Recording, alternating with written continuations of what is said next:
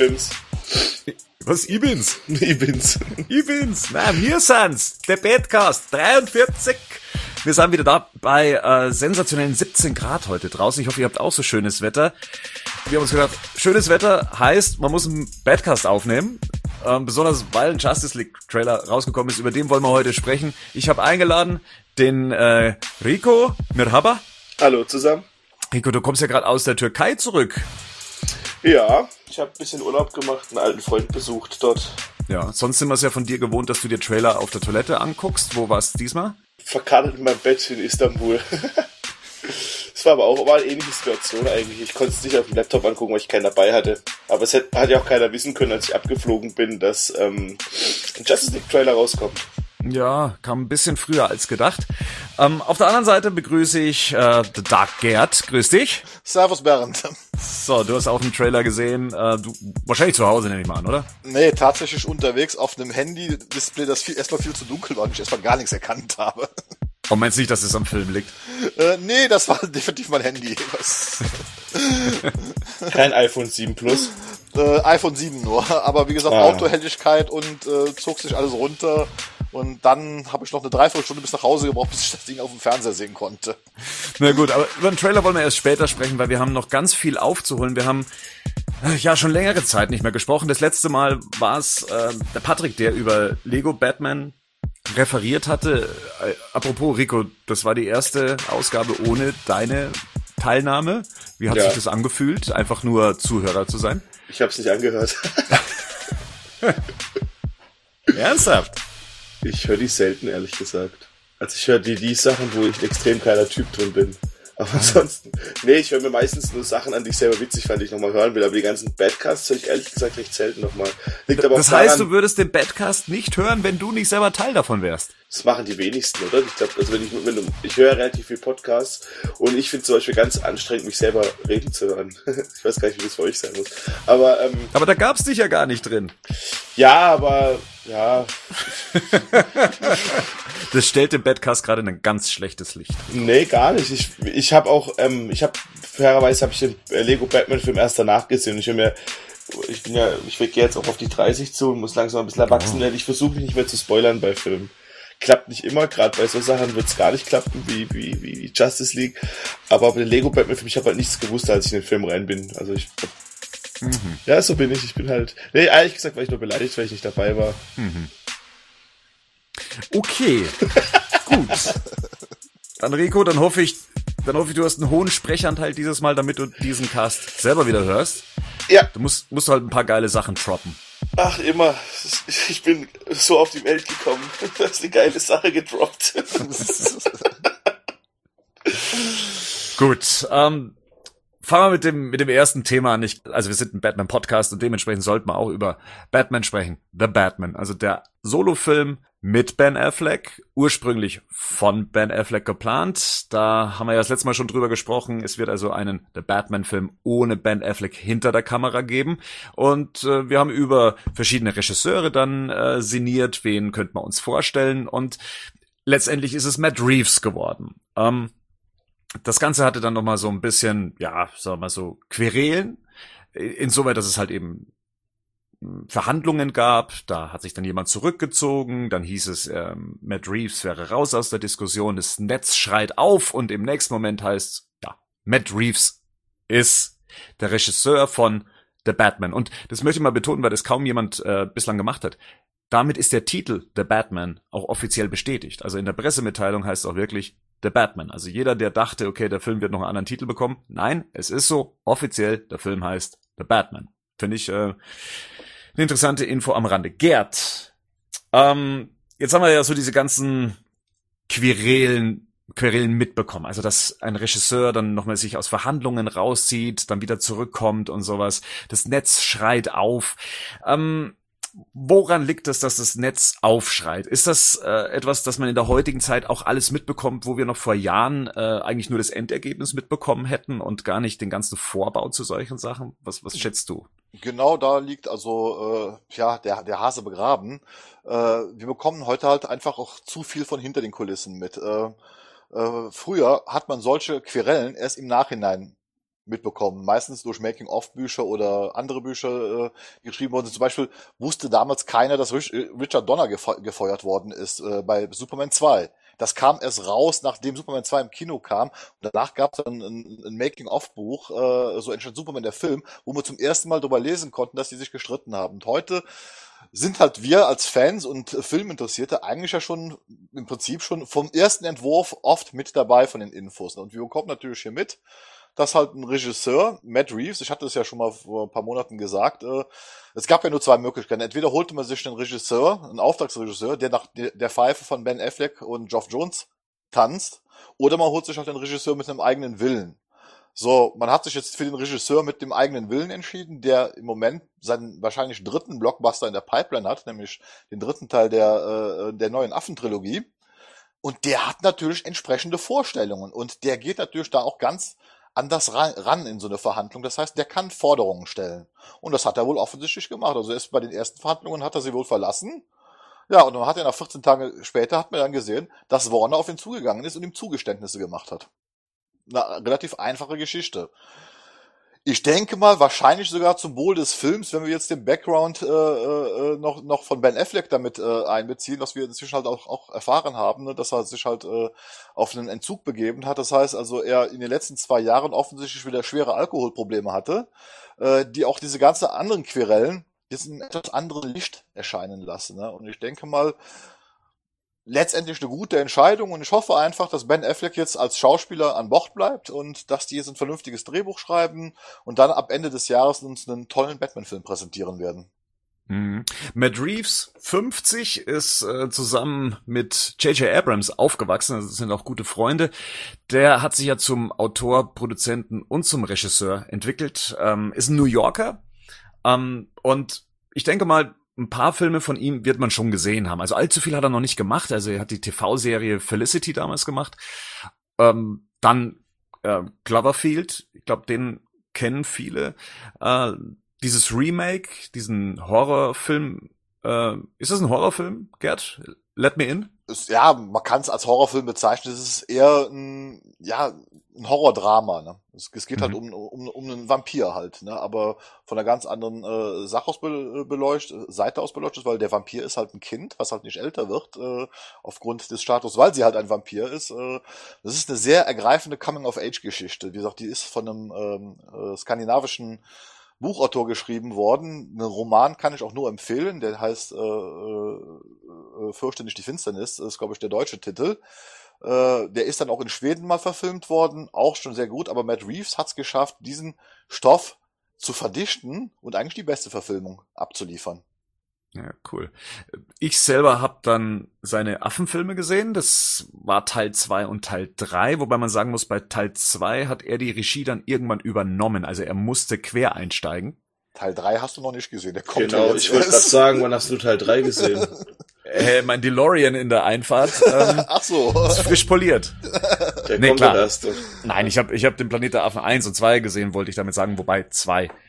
Ähm, er dann zur Hälfte die Regie geführt hat. Oder war das bei Teil 1, wo er schon nein, nein, eingestiegen ist, ist? Der ist bei äh, Teil 2 äh, eingestiegen, äh, zwar wie der Drehstart war, weil der Regisseur von Teil 1, der sollte auch den zweiten inszenieren und der ist tatsächlich, ich glaube zwei Tage vor Drehstart ist er ausgestiegen. Ne, äh, wegen einem anderen Projekt. Ich weiß jetzt nicht mehr, welche, welches Projekt er da äh, äh, angenommen hat und er hat auch ein bisschen Querellen mit dem Produzenten gehabt und Matt Reeves ist gekommen, hat sofort übernommen äh, und hat, glaube ich, während der Dreharbeiten teilweise das Drehbuch umgeschrieben auch zum Beispiel James Franco war dann auch raus und ja, so, wurde genau. ersetzt, ne? Der hätte ja normalerweise auch eine Rolle Der sollte gehabt. noch eine Rolle haben, ja, ja. Das hat, das und der ist dann mit dem Regisseur, glaube ich, ausgestiegen zusammen. Ja. ja. Also Hauptdarsteller und Regisseur zwei Tage ist auch nicht so eine Art, oder? Was man macht. Das zwei Tage vor Drehbeginn. Das, das ist sehr böse. Das ist wirklich sehr böse. Ist es ein Warner Brothers Film? Die Affen, nee, die Affen nein, ich meine, die sind von Fox, ne?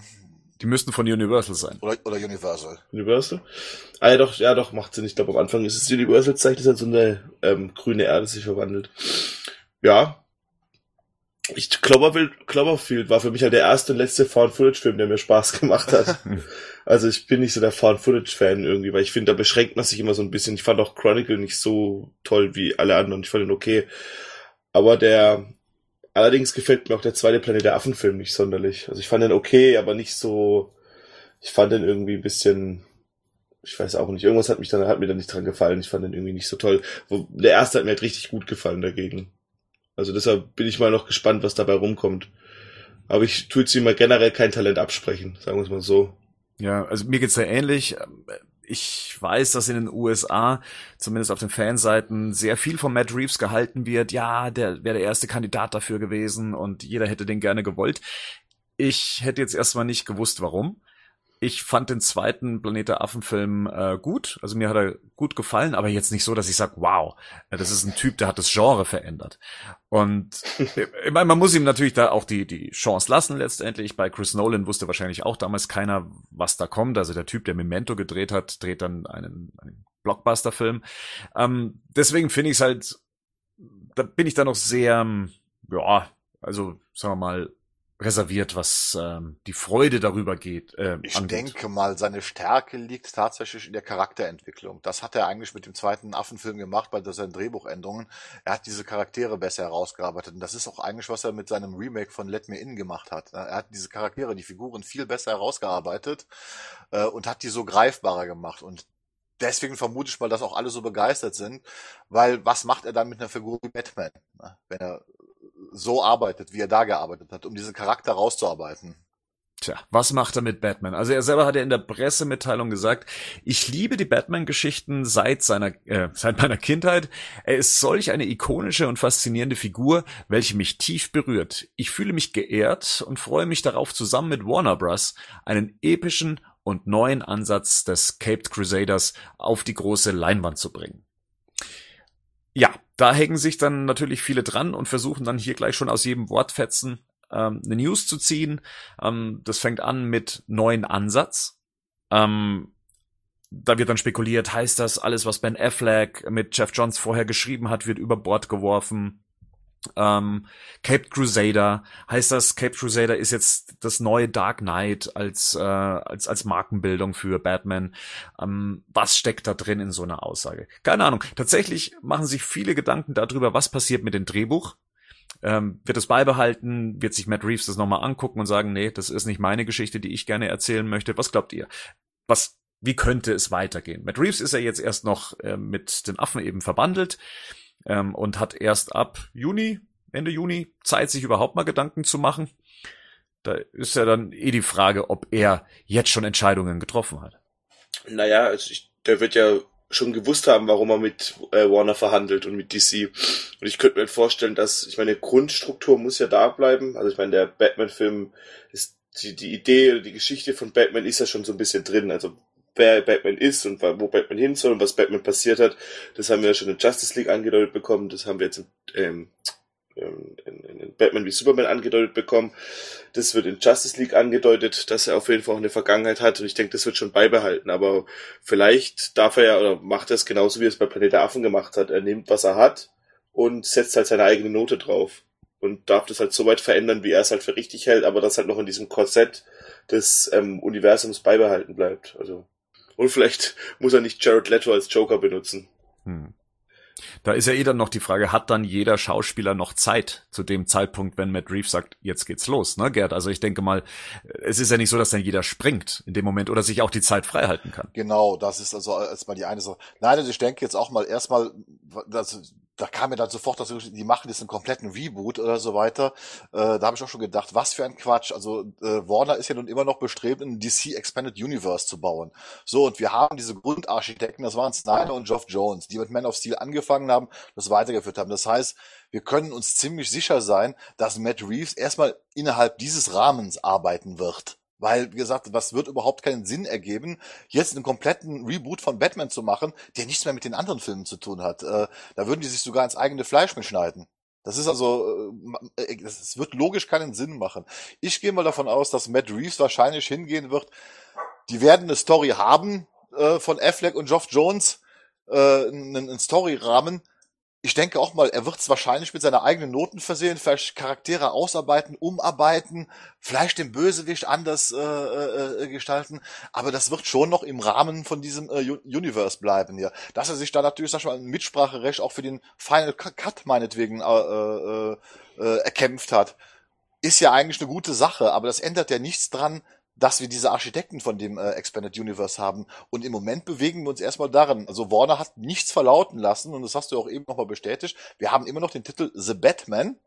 Äh, äh, und wir wissen immer noch, der letzte Stand der Dinge, Affleck wird mit dabei sein. Und dann gehe ich auch mal davon aus, dass wir zumindest Teile von Afflecks Story äh, mit dabei haben werden.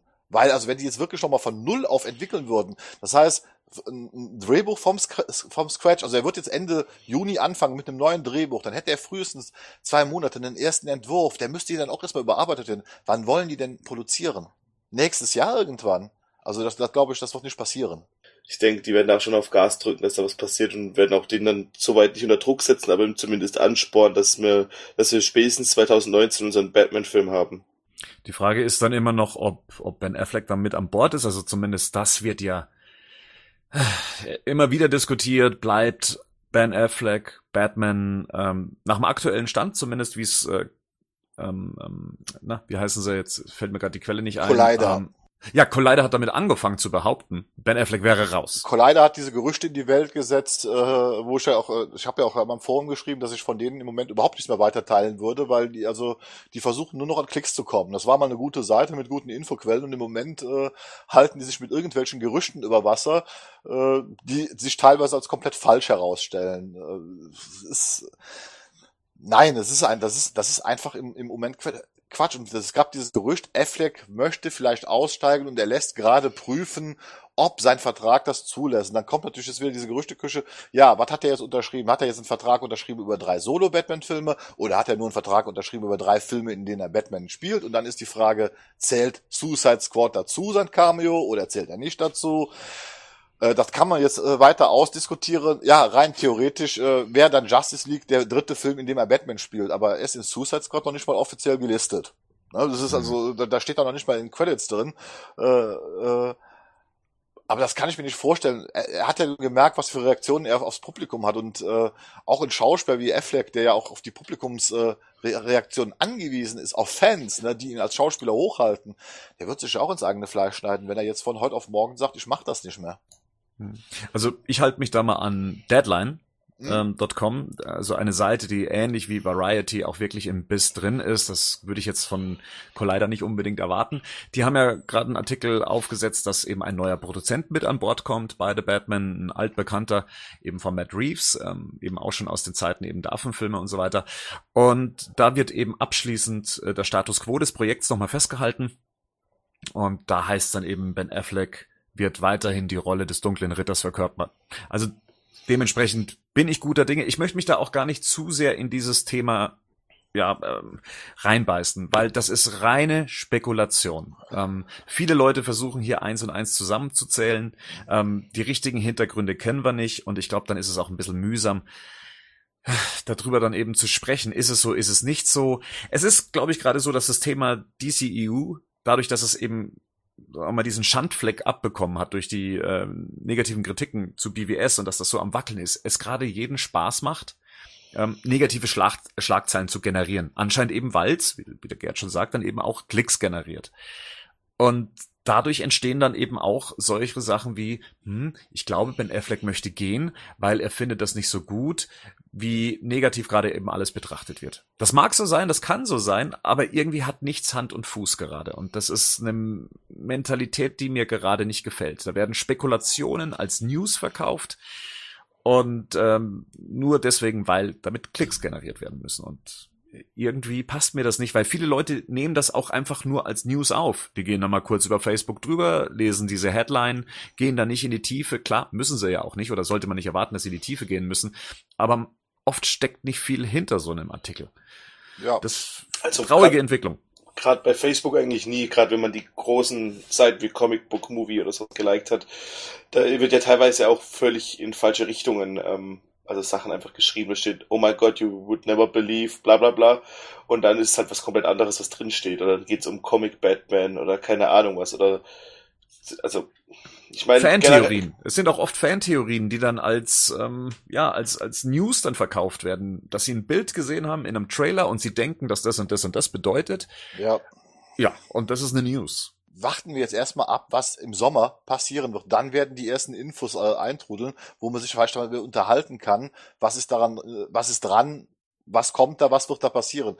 Das ist ja die Zeit, in der man halt lebt. Also ich meine, das ist, das hat halt Vor- und Nachteil. Der Vorteil ist halt, dass halt so Projekte dauernd im Gespräch bleiben. Also nicht nur, wenn du Trailer raushaust, sondern du hast jetzt mittlerweile, die Fans generieren ja quasi auch selber so ein bisschen so ein so ein Gespräch über so ein Thema und es wird Filme bleiben ohne großes Zutun auch in, es passiert immer irgendwas, weil immer irgendjemand noch eine News hat, die vielleicht auch nur erfunden sein mag. Trotzdem diskutieren Zehntausende von Leuten drüber.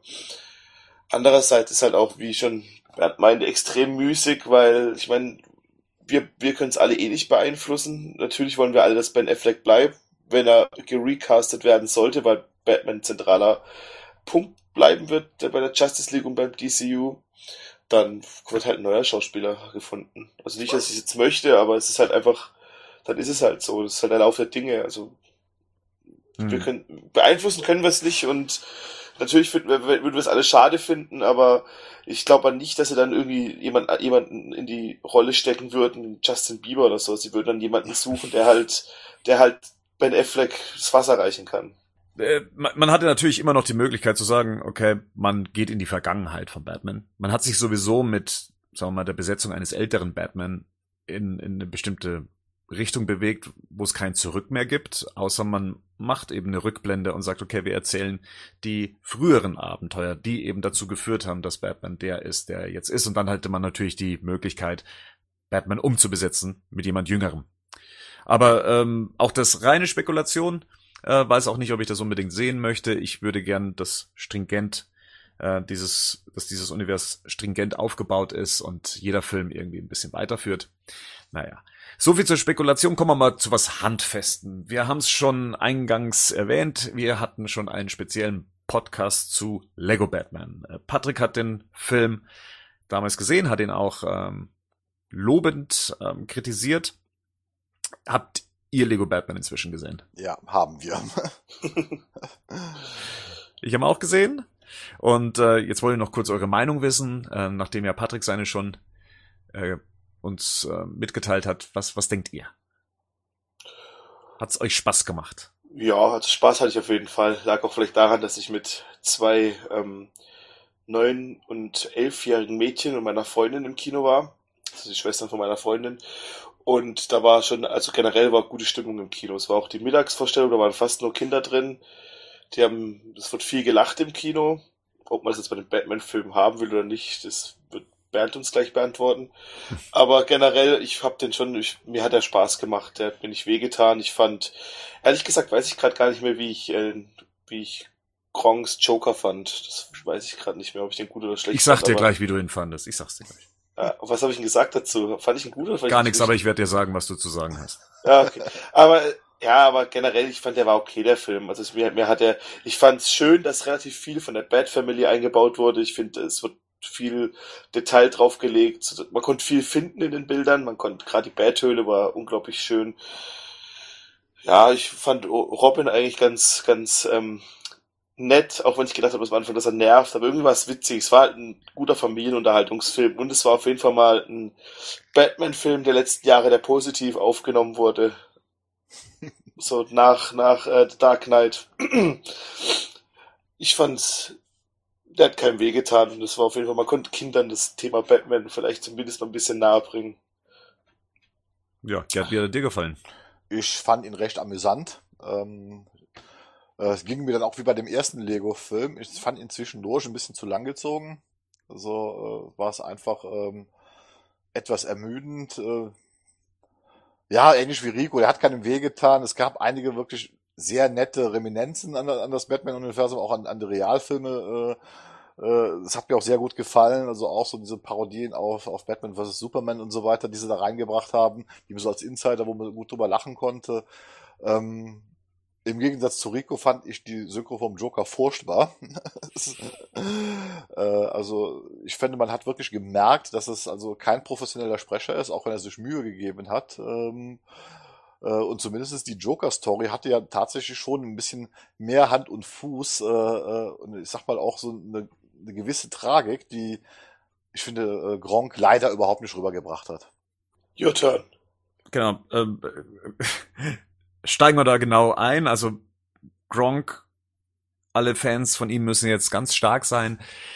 Ich fand's tatsächlich eine Katastrophe. Ähm, was seine Synchro angeht, ähm, nicht weil ich mich da jetzt so rein verbeiße, äh, weil äh, Luke Mockridge spricht Robin und hätte ich das vorher nicht gewusst, ich hätte es noch nicht mal gemerkt. Also weil Luke Mockridge hat Robin meiner Meinung nach super vertont. Also da merkt man, da da war jemand äh, sprechertechnisch schon bewandert oder hat zumindest eine Stimme, mit der er gut arbeiten kann. Und bei Kronk, und das fand ich sehr schade, dass der Joker eben so eine große Rolle hat, ähm, hat die einen immer wieder rausgerissen. Zumindest wenn man sich mit Synchro auskennt oder wenn man zumindest äh, auf, auf solche Sachen achtet. Und seine, seine Stimme ist halt nicht so intensiv und nicht so breit, dass sie wie ein Sprecher klingt, sondern wie halt jemand von der Straße. Also wie ein normaler Mensch. Und das ist halt, wenn gerade so ein Film mit so haufenweisen professionellen Sprechern eigentlich gesprochen wird. Ja, da ist ja, da ist ja alles dabei gewesen, was die, was die Batman-Filme anging. Bis in die kleinste Nebenrolle eigentlich auch dann sticht so jemand schon enorm heraus. Und das hat mich jedes Mal rausgerissen. Und ich dachte mir, oh Gott, hoffentlich gibt's nicht noch mehr Sprechszenen mit dem Joker, weil ja, man, man achtet dann immer mehr und immer mehr drauf. Und von dem her, nee, tut mir leid, also das war eine qualitativ schlechte Entscheidung, ähm, da jemand Prominentes äh, draufzusetzen. Da hätte ich mir dann doch, ähm, was weiß ich, den Heath Ledger-Sprecher zum Beispiel gewünscht. So wie man es ja bei all den anderen Figuren eben auch gemacht hat. Fand ich sehr schade. Ähm, ansonsten, mich hat der Film gut unterhalten. Also ich fand, es war ein harmloser, guter Film, den man sich angucken kann. Ich bin immer wieder überrascht, mit was Kinder inzwischen bombardiert werden, weil der Film ist ja auch optisch sehr, sehr laut, was Kinder da so alles inzwischen über sich ergehen lassen müssen, ähm, mit, mit schnellen Schnitten, mit lauter funkelnden Steinen und so weiter.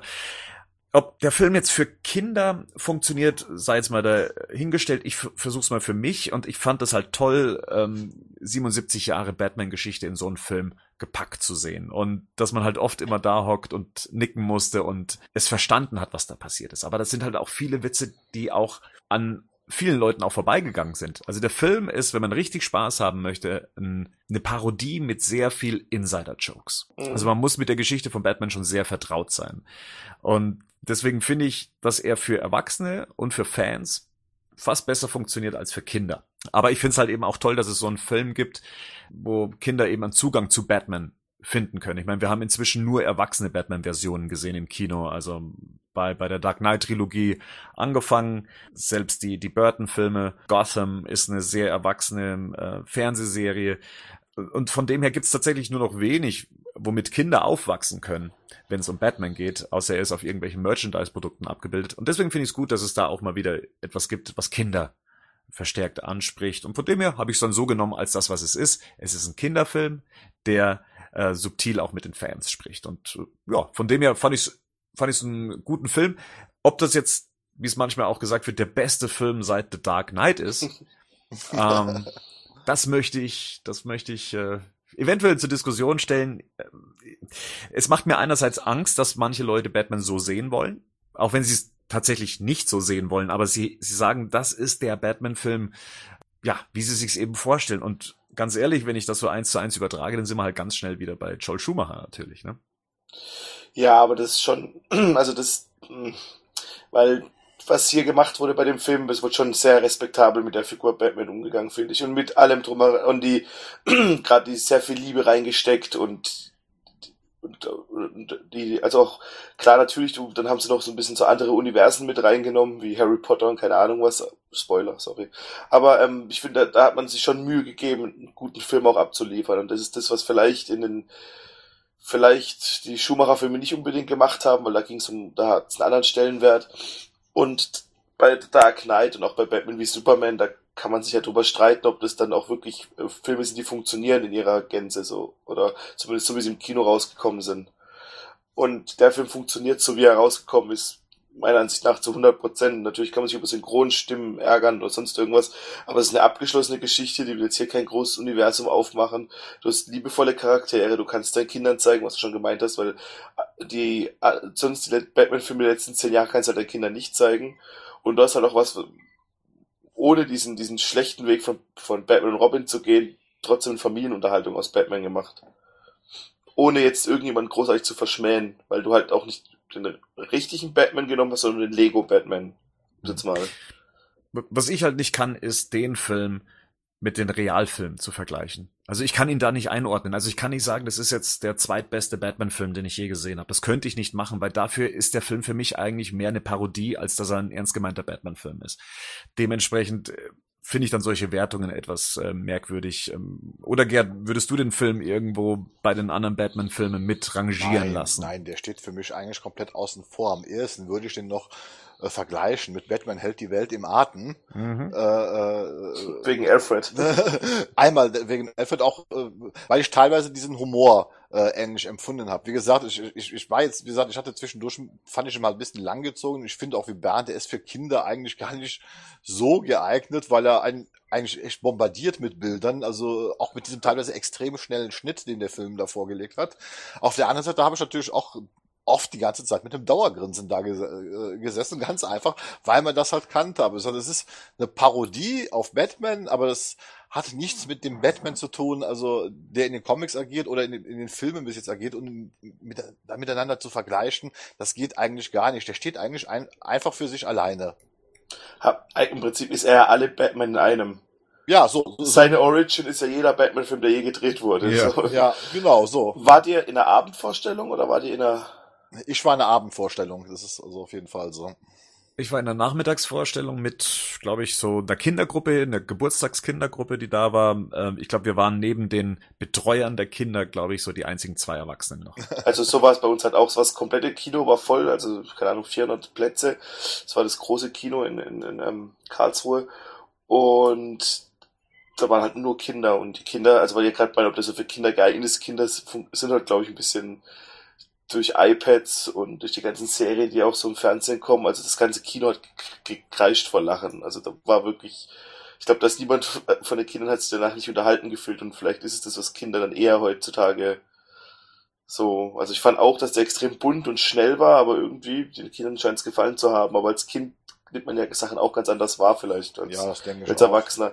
Die, bei den Kindern wird meistens die Jokes von Robin und Batman halt, ähm, sind halt gut angekommen, wenn Robin sich da versucht zu verstecken. Nee, Batman zeigt ihm, du musst für die Nacht sein irgendwie und Robin mit seinem goldenen Cape sticht halt total raus. So, das sind halt die Kids-Jokes, die halt drin waren.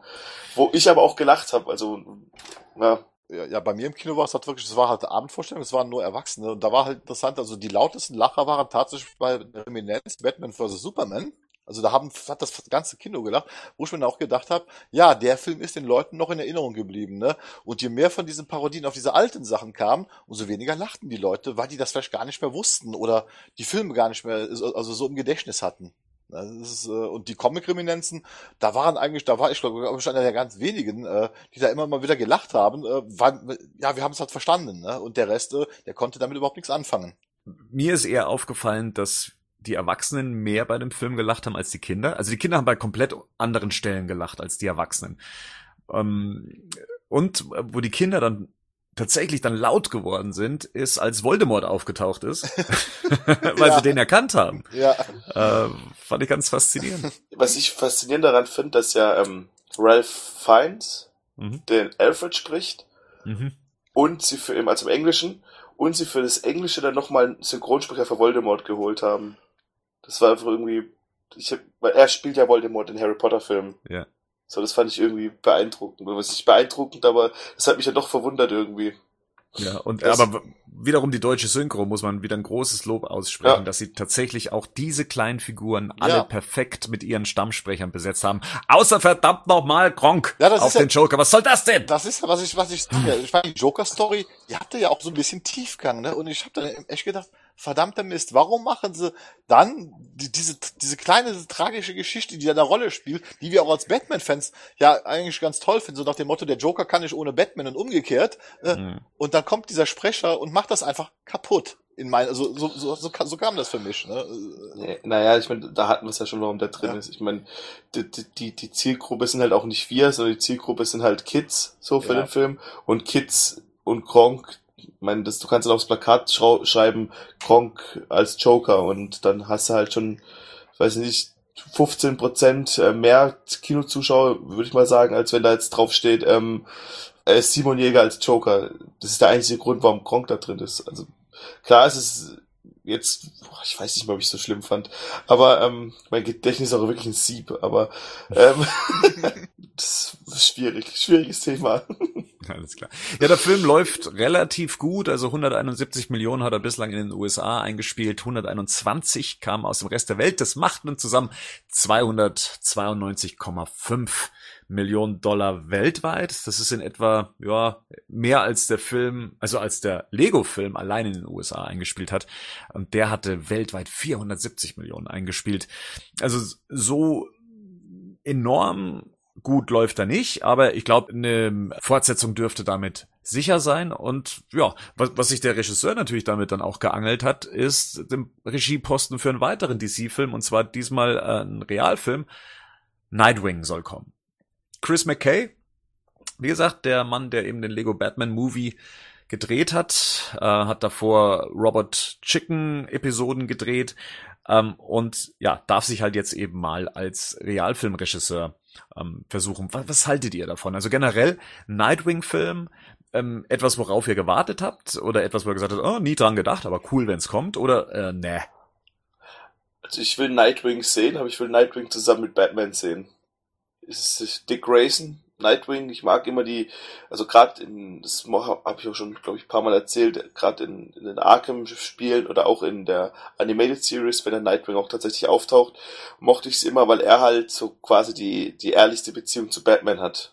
So wie er mit Batman umgeht und dieses Mürrische und warum auch er sich von Batman getrennt hat. Ohne ähm, Batman, ich weiß nicht, habe ich noch nie eine Geschichte gelesen. Also also ich brauche jetzt Nightwing nicht als, ähm, dass er die Welt rettet, aber so einen kleineren Film könnte ich mir schon gut vorstellen. Oder vielleicht auch so als kleines Spin-off dann zum Batman-Film, der dann kommt.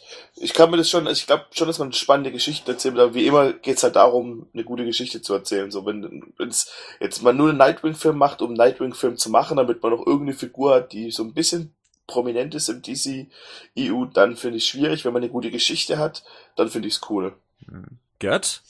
Ja, ich war erstmal total überrascht, weil das kam ja eigentlich so quasi aus dem Nichts. Ne? Also ich mhm, hatte also nie ja. über einen Nightwing-Film nachgedacht. Ich kenne die Figur auch, ähm, bin aber auch da so ein bisschen skeptisch. Funktioniert das als Solo-Film ohne Batman? Ne? Also ohne die, dieses äh, äh, äh entsprechende Background-Story, äh, äh, die eine Rolle spielt. Sprich, dass er erstmal Robin war und dann äh, sich emanzipiert hat und, und zu Nightwing wurde.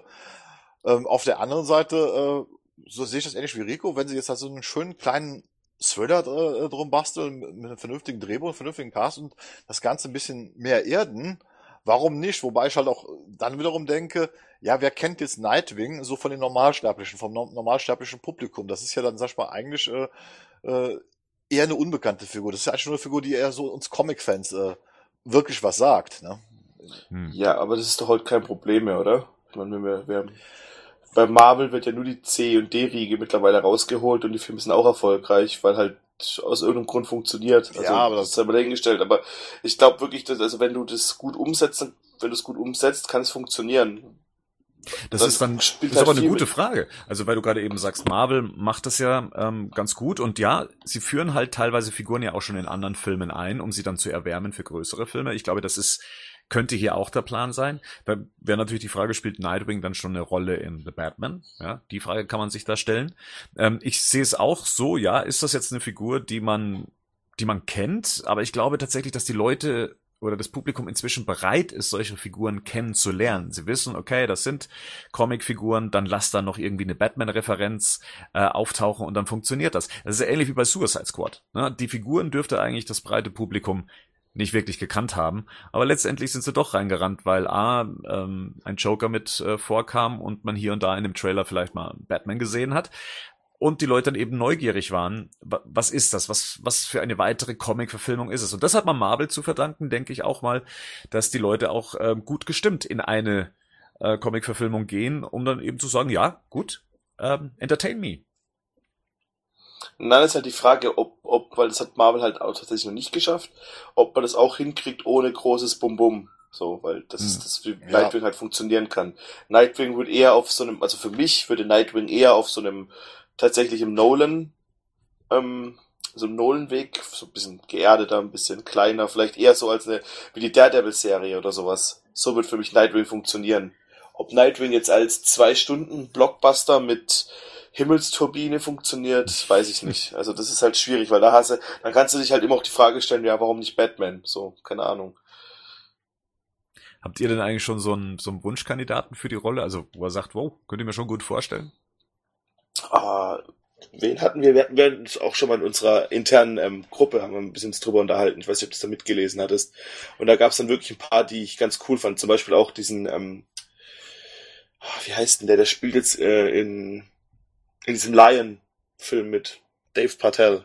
Genau. Mhm. Woher kennt man den? Aus dem Film Lion. Der hat auch bei den Oscars eine Rolle gespielt. Ke- Sagt ihr dir gar nichts? Der, sa- noch nicht mal der Film sagt mir gerade was. Und dieser Junge, der zurück nach Indien geht, um dort seine Wurzeln zu finden. Sagt ihr gar Der nichts? Dev Patel, jetzt weiß ich, äh, der hat in ähm, Slumdog Millionär, ne? Äh, genau.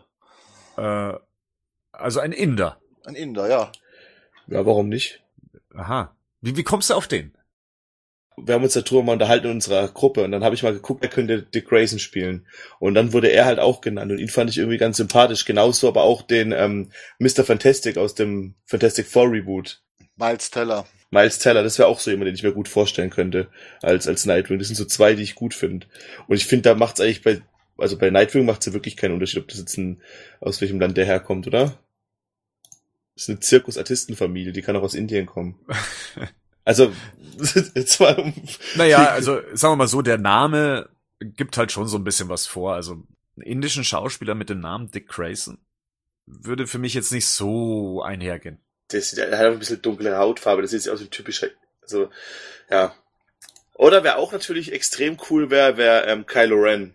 Äh, Der Adam Driver. Adam Driver. Adam ja. Driver, genau.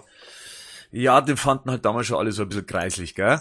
Dick Grayson ist ja schon optisch ein sehr ansprechender Typ. Und so wird er ja auch verkauft und er hat was mit Barbara und äh, er ist schon so ein bisschen Womanizer und, und Adam Driver ist halt mehr so ein bisschen kantig, was das angeht. Also so eher so ein eher unübliches übliches Gesicht. Also das Problem ist, äh, wenn, wenn ich mir natürlich vorstellen könnte, aber das geht jetzt halt nicht mehr, weil der ist ja jetzt The Flash, das ist der Ezra Miller. Den hätte ich mir da Mhm. schon vorstellen können, aber der ist halt jetzt Flash, also das wird glaube ich nicht gehen. Der Äh, ist aber auch zu jung, oder? Also, wenn man jetzt mit einem 50-jährigen Batman hat, dann müsste doch Nightwing auch schon so um die 30 sein, oder? also offiziell ist äh, laut Snyder Batman in den 40ern, also nicht 50, also ist so Mitte Okay. 40. Ne? Das ist, äh, aber das ist immerhin dafür. Ja, und wen ich auch eigentlich gar nicht mal so schlecht finde, aber der wird es wahrscheinlich auch niemals werden, das ist halt äh, dieser Elden Ehrenreich, der jetzt halt den jungen Han Solo gibt. Ne? Hm. Der wird natürlich auch optisch, wie Bernd das doch den Womanizer äh, geben können. Ja, und ansonsten gäb's ja, also es gibt ja schon, man muss ja nur mal äh, Young American Actor eingeben, da gäb's ja schon genug Leute, die auch ganz gut, die man benutzen könnte, ob es jetzt ein Jack Gyllenhaal wäre, ob das ähm, einer der ganz vielen Game of Thrones ähm, Schauspieler wäre. Aber ich finde tatsächlich jemanden, den man halt nicht, also gerade wie so deshalb fand ich den Dave Patel eigentlich ganz cool, weil ich den eigentlich auch so den, ich meine, natürlich hat er vielleicht ein bisschen dunklere Hautfarbe, aber der wird so von der Art her, der ist groß, der hat eine, der hat das charismatisches Aussehen. Im Zuge der Political Correctness äh, äh, wäre das auch kein Problem mit dem Namen, weil gerade in Amerika inzwischen, äh, denke ich mal schon, äh, sich die Hautfarben so vermischen und auch ganz normale standardamerikanische Namen haben. Also da sehe ich jetzt auch nicht das Problem, glaube ich. Also ich fände den, ich fände den okay. Und dann gibt's natürlich noch immer irgendwie Serienschauspieler, die immer hochgehandelt werden. Ich weiß gerade nicht, wie der eine heißt, der auch immer wieder, ach man, denn der mitgespielt? Ich glaube, es nicht Stephen Amell ist. Steven Amell, Wes Bentley, genau. Der wird auch immer wieder genannt.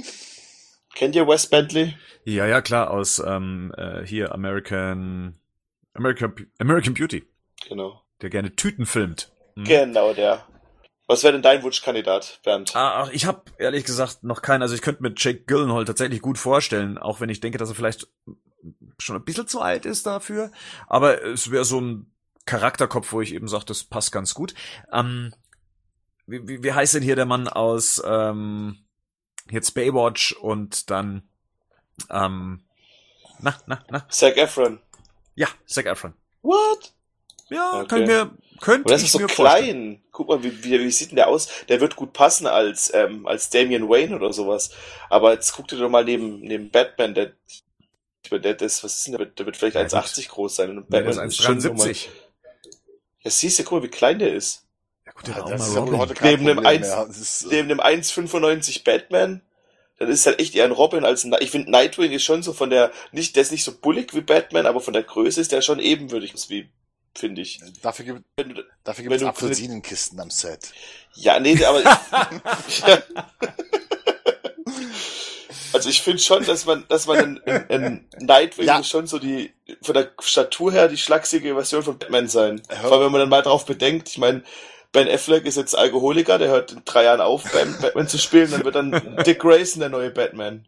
Steht ja schon überall. Also für einen jüngeren Robin finde ich Zac Efron okay. Best Bentley ist übrigens auch schon 38. Ja, und Zac Efron ist 29. Army Hammer, wenn er nicht die Laterne spielen Ah. Da würde ich jetzt sagen, der ist zu groß.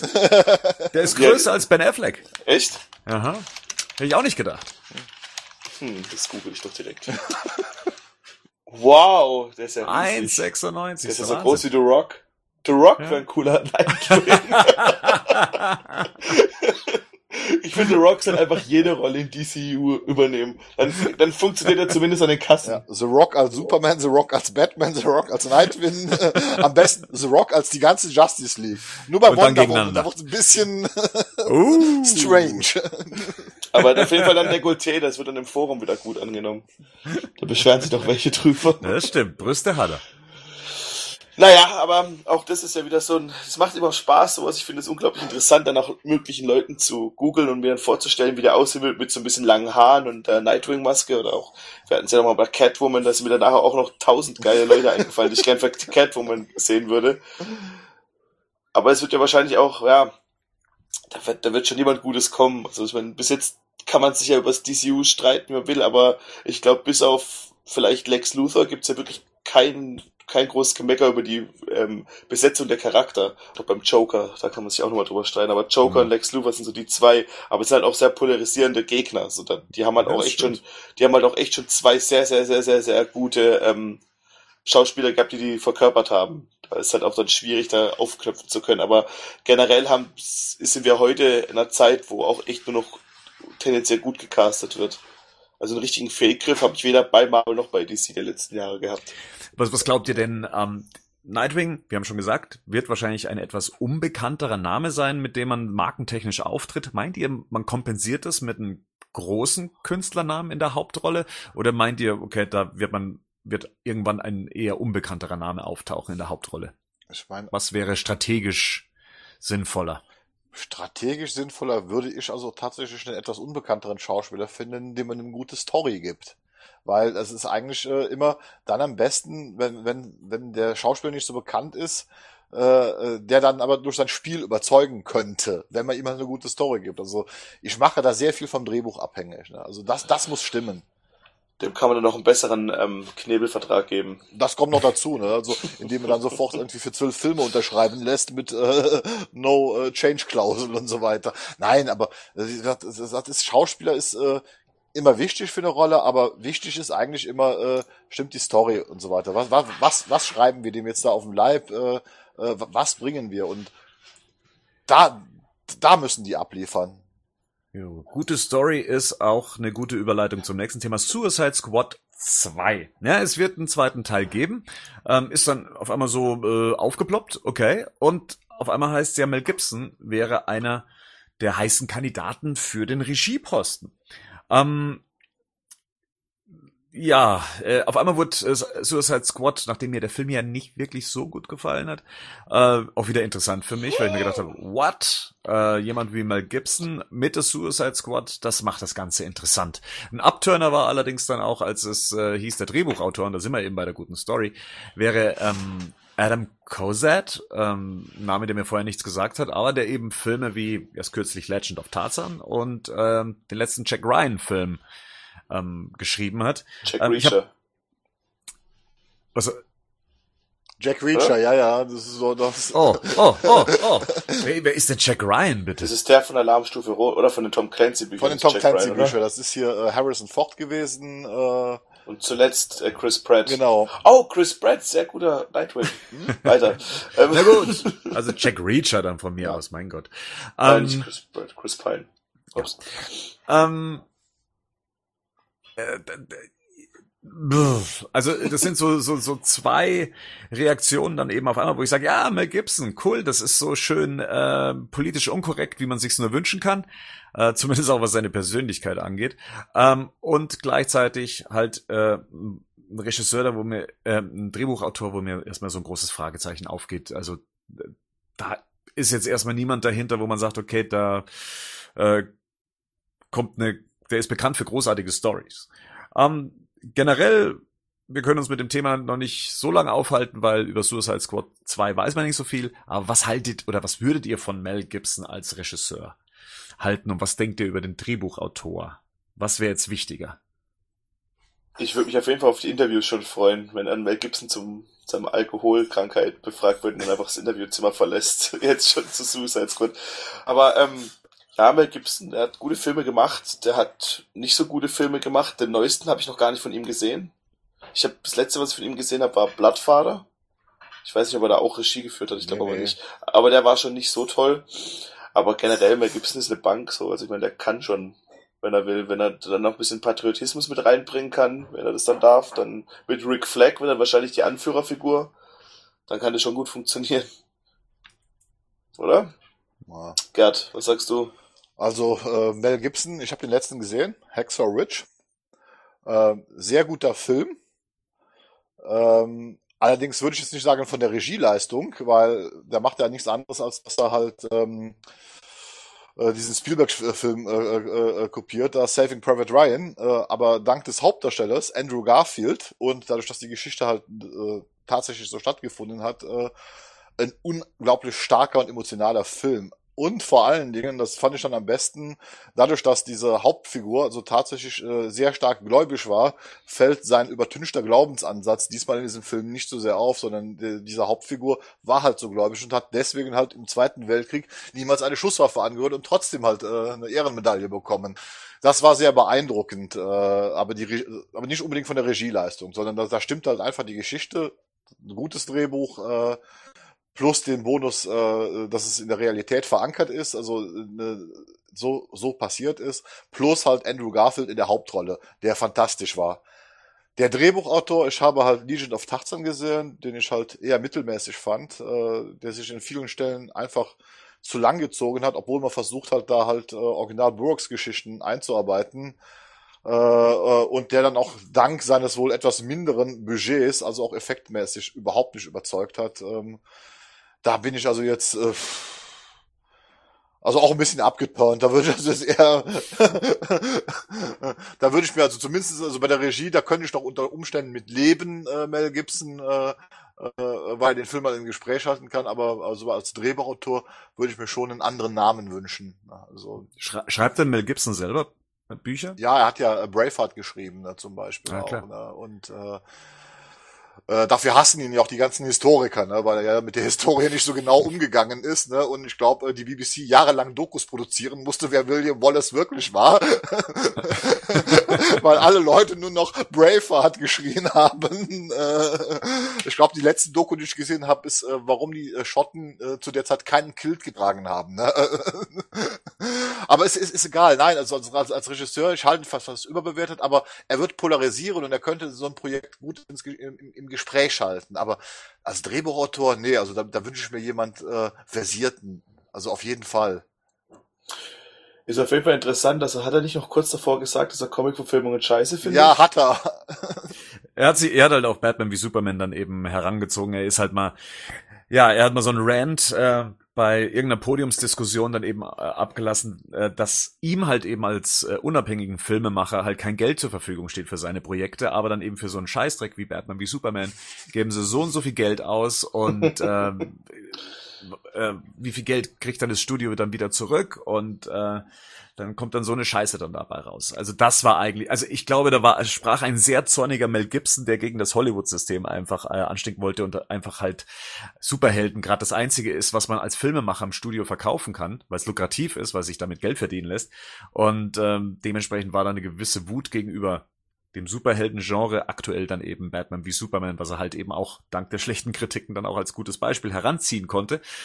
Ähm, aber gerade deswegen finde ich ihn eigentlich auch sehr spannend. Also wenn jemand sagt, ja, also wenn ihr so eine Superhelden-Scheiße dann irgendwie haben wollt, dann zeige ich euch mal, wie ich sowas machen würde. Also ich finde das interessant. Also jemanden, der eigentlich mit dem Genre vielleicht nicht so viel anfangen kann, da was Neues draus zu machen. Und gerade die Suicide Squad wird sich, glaube ich, für mich äh, da gut anbieten. Ja. Warum nicht? Wollen wir? Jetzt Wonder Woman Trailer. Up, up. Wann war das? War das vor ein paar Wochen, oder?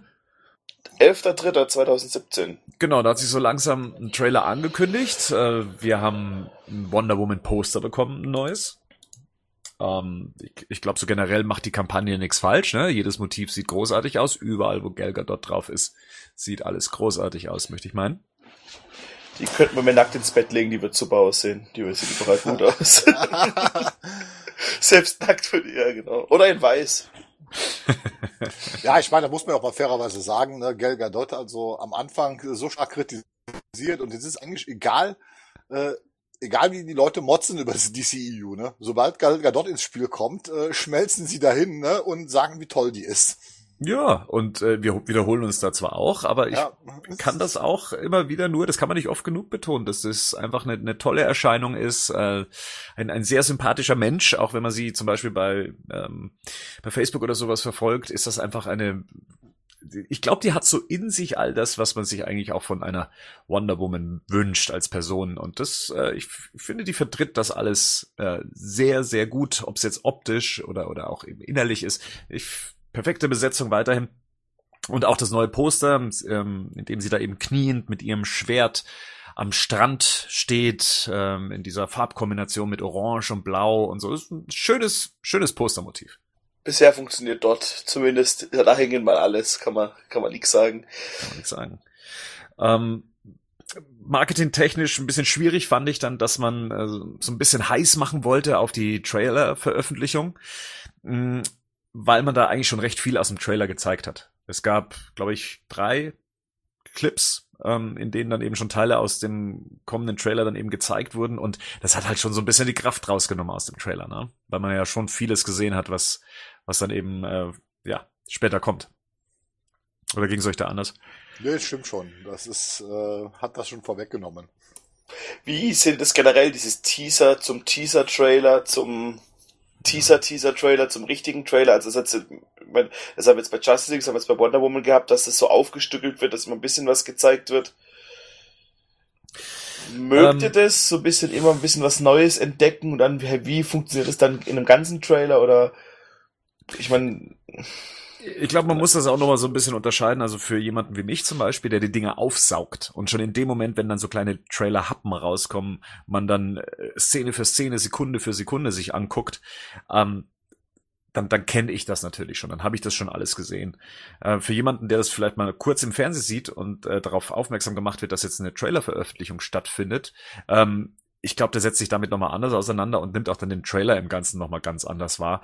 Ähm, für mich als Fan, der dann alles auseinander nimmt, ist das schwierig, weil dann so ein bisschen da der Hype wegrutscht nach unten hin. kommen die in Amerika auch im Fernsehen?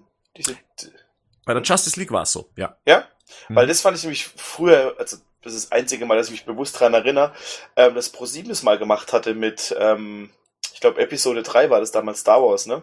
Dass dann wirklich so eine Trailer-Premiere war im, im und das fand ich doch spannend, weil ich dann echt wirklich so mit zehn meiner Kumpels hier daheim gesessen, also damals auch bei meiner Mutter, und Hm. wir auf diesen Trailer gewartet haben. Ja, so, ja, der- und ja, Das, das, ja, das hat sich so ein bisschen verändert. Es war nicht nur Episode 3, es war auch schon zu Episode 1, da hat auch ProSieben dann die große Trailer-Premiere dann ähm, äh, gefeiert und ähm, später hat sich Stimmt, dann ja. durchs, durchs Internet ist sich das Ganze natürlich ein bisschen verschoben, aber da war es dann so, dass dann ProSieben zum Beispiel für Episode 3 vermute ich mal dann zumindest die deutsche Version das erste Mal zeigen konnte. Ähm, und inzwischen ist es egal. Also inzwischen ist es ähm, auch so, wenn man sagt, okay, der Trailer wird im Kino gezeigt, vor welchem Film ist er denn dann geschalten, das ist inzwischen egal, weil er kommt sowieso vorher online raus. Könnt ihr euch noch dran erinnern, der abgefilmte Trailer von Batman wie Superman? Ja. ja. Ja, der und sowas passiert jetzt heute nicht mehr. Ja, da wird sowieso von ausgegangen, den Trailer sofort ins Netz stellen, nicht mit an irgendeinen Kinofilm dranhängen, sondern gleich an die breite Masse und dann haben wir das exklusiv, dann kann uns das keiner vorher abfilmen oder sonst irgendwie was. Aber es ist auch wieder passiert letztens, ne? Mit ähm, der dunkle Turm, glaube ich. Ist es Stephen Ja. King? Wo es ja so ein Trailer schon ohne VFX-Shots an irgendjemand geleakt. Also das ist schon, also dass es gar nicht mehr passiert, ist schon schwierig. Aber schon besser auf jeden Fall, wie es jetzt klappt. Ja, ja. Und so haben wir dann eben auch den Trailer zu Wonder Woman bekommen. Den finalen Trailer, nennen wir mal so, obwohl er im Titel äh, das Wort Origins hat, also der Ursprung, die Herkunft. Und darum geht's auch hauptsächlich in dem Trailer, weil man sieht die ersten paar Sekunden Diana in Jung. Ja, man wird so in, in ihre Welt auf Themyscira dann äh, reingezogen, man trifft die junge Diana. Und ich finde, der Trailer hat bis dahin auch so ein bisschen durch so eine Hans Zimmer mäßige Musik, auch so ähm, so bestimmte Anleihen an Batman Begins. Also es erinnert so ein bisschen an an den Bruce Wayne Werdegang, besonders wenn dann Diana, wenn sie schon etwas älter ist, dann im Schwertkampf sich beweisen muss. Es ist auf jeden Fall wirkt episch. So, es wirkt auf jeden Fall als wie so eine richtige, als ob jetzt eine Sage beginnt. So, auch, auch gerade in dem Trailer komplett losgelöst von der, ähm, von der heutigen Zeit. So, es geht hier wirklich nur um Diana und Dianas Beginne und Anfänge. Das Ja. fand ich schon, das hat mir schon gut gefallen. Also ich weiß auch, und ich finde es auch gut, dass man kaum was über sie weiß. Man weiß im Prinzip das über sie in der kompletten Kampagne, was man schon bei Batman wie Superman gewusst hat. Sie kann irgendwas mit ihren Armschellen machen und sie hat ein Lasso. So. Also man, ich finde nicht, dass man wirklich viel über sie erfährt, auch ihre Herkunft nicht. Es wird immer so angedeutet, das gefällt mir eigentlich ganz gut. Ja, im ersten Trailer hieß es noch, ähm, sie wurde von Zeus erschaffen. So, das, das Mystische hängt ihr schon so ein bisschen an. Dann eben auch hier das, was du gerade eben angesprochen hast, mit dieser, mit diesen, wie nennt man das denn, diesen Armreifen, ähm, die sie dann da eben hat, ähm, und dann auf einmal diese, diese Macht entdeckt, die hinter denen steckt. Anscheinend äh, steckt da Zeus äh, Macht dahinter, vermute ich mal. Und ich fand es, fand es auch einen tollen Blick von ihr, als sie das äh, dann eben entdeckt und merkt, okay, irgendwas läuft hier schief, irgendwas ist hier anders. Und ähm, fand ich, fand ich echt gut.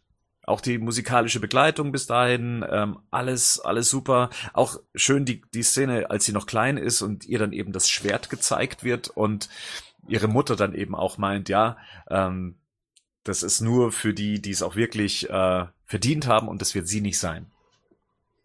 Ja, war schon sehr schön angeteasert. Ne? Das äh, äh, auch so, so, so eine Art Konflikt fand ich, ne? nach dem Motto, äh, dass die Mutter sie also vor irgendetwas schützen will. Ja. Dass sie das nicht zulässt, dass sie zu dieser Kriegerin wird. Also das fand ich schon, äh, obwohl sie sie ja dann, das fand ich in dem nächsten Satz bemerkenswert, ne, dass sie so hart trainieren soll wie niemand sonst. Ne? Also dass sie hart daran genommen wird. Äh, da bin ich mal gespannt, wie sie das nachher ausarbeiten im, im, im fertigen Film. Ich finde gerade die Eröffnung von dem Trailer, die ist Hm. eigentlich wunderschön. Ja. Ich, ich glaube, es mal gelesen zu haben, dass es ihre Schwester wäre, also die Schwester von äh, der, der Königin, ähm, dass sie sie überzeugen möchte, dass äh, Diana trainiert werden muss. Und, und sie steht dafür ein, dass sie trainiert werden muss. Und dementsprechend muss sie härter trainieren als alle anderen. Ist es bei Wonder Woman, dass ihre Kräfte auch von, ihren, von, ihrem, von ihrer Ausrüstung kommt oder ist die Kraft in ihr drin? Auch. Also sie ist selber auch natürlich kräftiger. Das sieht man in ihrem, wie sie springen kann und wie sie gegen Doomsday gekämpft hat. Aber ähm, Also es ist in den, in den Comic-Ursprüngen, soweit ich das richtig im Kopf habe, also in den, in den 40er Jahren äh, äh, hatte sie auf jeden Fall auch Superkräfte, so auch, aber auch eher in dieser Art wie damals der frühe Superman. Das heißt, sie konnte halt höher, weiter und schneller springen äh, als ein normaler Mensch. Ne? Und äh, das, diese Ausrüstung ist halt magisch aufgeladen, die dann das Ganze halt kraftverstärkend wirkt. Wie sie, Okay. das, wie sie das jetzt hier in, in, in diesem Filmuniversum, äh, da bin ich mir immer noch nicht ganz sicher hier, weil äh, ich weiß immer noch nicht, weil ich das bis jetzt noch nicht gesehen habe, ob sie jetzt wirklich fliegen kann, ja oder nein. Ne? Also so, hier in dem Trailer hat man zumindest einmal den einen, bei einem Shot den Eindruck, dass sie tatsächlich fliegt und nicht nur das springt. hochspringt, ne? Ja, das äh, hochspringt, ja dieses, also das wirkt nicht nur wie ein Hochspringen, sondern quasi wie ein Start und da bin ich mal sehr gespannt drauf. Also sie wird auf jeden Fall keinen unsichtbaren Chat haben, davon ist auszugehen. Das vermute ich auch ganz stark. Ja, was ich auch ganz interessant finde, ist, dass sich all die Schauspieler dem Akzent von Gal Gadot angepasst haben. Also sie sprechen alle so ein bisschen dieses, Stimmt, ähm, ja. was ist das, äh, hebräisch ähnliche, ähm, Das R wird so ein bisschen Englisch? gerollt, ne? ja. Ja, und so ein bisschen abgehackt. Und im späteren Verlauf des Trailers merkt man auch, dass Gal Gadot da einen sehr harten Akzent spricht, mhm. den sie dann später in Justice League, also über 100 Jahre später, dann nicht mehr hat. Also im direkten Vergleich. Das heißt, hier ist so eine, äh, eine Absicht dahinter, um auch so eine Entwicklung ihrer Sprache dann auch über die nächsten 100 Jahre unter den Menschen dann eben ähm, anzupassen. Das finde ich, äh, es ist schon nett. ist so ein kleines Detail, wo man merkt, da hat man sich was dabei gedacht. Jetzt wissen wir ja, wo Wonder Woman ist in Batman wie Superman. Wir wissen aber noch nicht, ähm, also wir wissen, dass sie auf jeden Fall nicht mehr ähm, den Menschen, dass, dass die Menschen viele Gräueltaten gemacht haben und sie der Menschheit den Rücken gekehrt hat. Hier sehen wir jetzt Wonder Woman, wie sie quasi den, wie sie das erste Mal lernt, dass es überhaupt Menschen gibt, so ihren Blick, oder dass es auch Männer gibt und dass, was es was außerhalb ihrer Insel gibt und wie, dass sie den Menschen helfen möchte und den Krieg beenden möchte. Mhm. Glaubt ihr, wann, ähm, glaubt ihr, das ist das letzte Mal, dass wir die Amazonen sehen? So, wenn man hier dieses Kampfgas überall sieht, diese Bedrohung, die vielleicht die Amazonen ausüben. Du meinst, ob die ausgerottet werden eventuell? Ja. Ähm, puh, das ist, das ist schwer zu sagen. Normalerweise hätte ich gesagt, nee, klar nicht. Äh, wir sehen sie doch auch in dem Justice League Trailer. Mhm. Aber im, da weiß man nicht, wann das spielt. Ne? Ja, ähm, das ist genau, was ich mir nämlich gedacht habe. Es muss ja was so gravierendes passieren, dass Wonder Woman sich von der Menschheit abkehrt so komplett. Ja, was heißt, ist es aber nicht schon gravierend genug, dass sie halt äh, im Ersten Weltkrieg kämpft? Das, das, ich finde das Szenario Erster Weltkrieg halt einfach äh, interessant. Ich hatte es schon mal angesprochen. Der Erste Weltkrieg wird, wie gesagt, eigentlich als der schlimmere der beiden Weltkriege angesehen.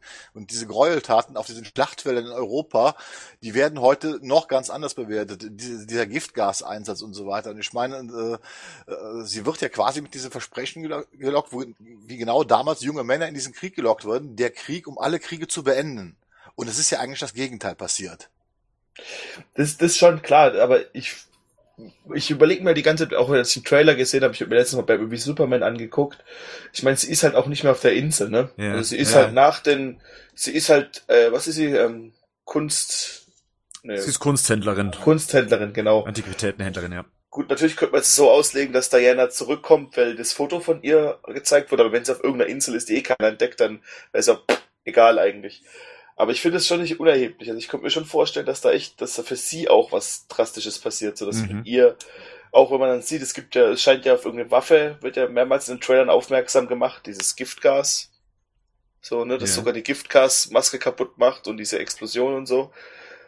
Es gibt ja auch einen Angriff auf die Insel, ja, den wir im Trailer schon gesehen haben, der vorher stattfindet, also nachdem ähm, äh, Trevor dann eben da auch auf der Insel äh, aufkommt, diese Zeitlupengeschichte und die ganzen Soldaten dann eben auf die Insel kommen. Das heißt, die Menschen haben diese Insel schon entdeckt in dem Moment. Und ich finde das einen ganz interessanten Punkt. Warum kehrt sie nach Wonder Woman nicht mehr zurück, also zumindest so wie es jetzt aussieht? Oder warum lebt sie überhaupt noch unter den Menschen, wenn sie, wie sie im BVS ja dargestellt wurde, eh schon die Grausamkeiten der Menschheit gesehen hat, warum ist sie dann noch unter den Menschen? Sie hat ja nicht unbedingt ein großes Verlangen, ähm, gegen große Bedrohungen als Wonder Woman aufzutreten.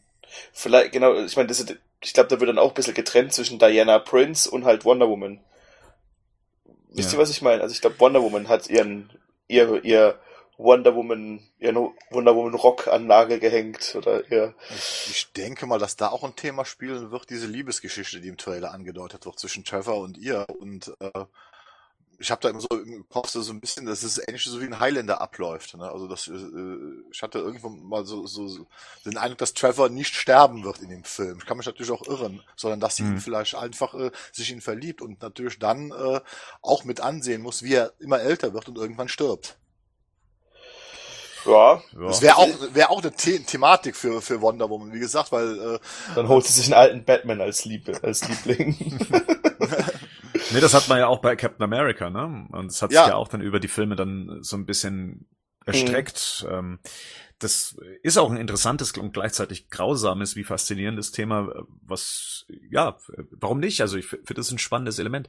Wenn wir gerade schon eben bei Steve äh, Trevor sind, wenn wir, ähm, wir sehen ja dann auch, wie sie auf London zufahren und dann ist dann der ganz harte Kontrast eben zu Themyscira und dann eben, äh, ja, äh, dem guten alten London, was wir da sehen und äh, ich finde Chris Pine hat also mit seinen sympathischsten Moment, wenn er, wenn er dann, wenn sie dann eben sagt, Buh, ist aber schon ein bisschen kreislich, dieses London. Ja. Und er dann eben meint, ja, ja, ist nicht für jeden. Ja, und äh, das, das fand ich schon sehr nett. Also auch die, die Chemie zwischen beiden funktioniert, glaube ich, ganz gut. Besonders da mhm. sich Gal Gadot sehr gut, glaube ich, in die Rolle von einer äh, Fish out of the Water Story ähm, äh, reinversetzen kann. Also sie kann das, glaube ich, sehr gut rüberbringen, dadurch, dass sie halt eben ihren Akzent mit reinbringen kann, dass sie, sagen wir mal, so ein bisschen Clark Kent-mäßig, also ähm, ähm, Richard Donner Superman-mäßig sich da in diese Szenerie einlassen kann.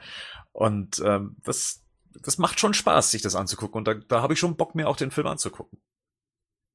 Ja, Bock auf jeden Fall. Also ich, äh, äh also ich muss mal sagen, das ist einer äh, dieser Trailer, wo ich zum ersten Mal sage, der macht alles richtig.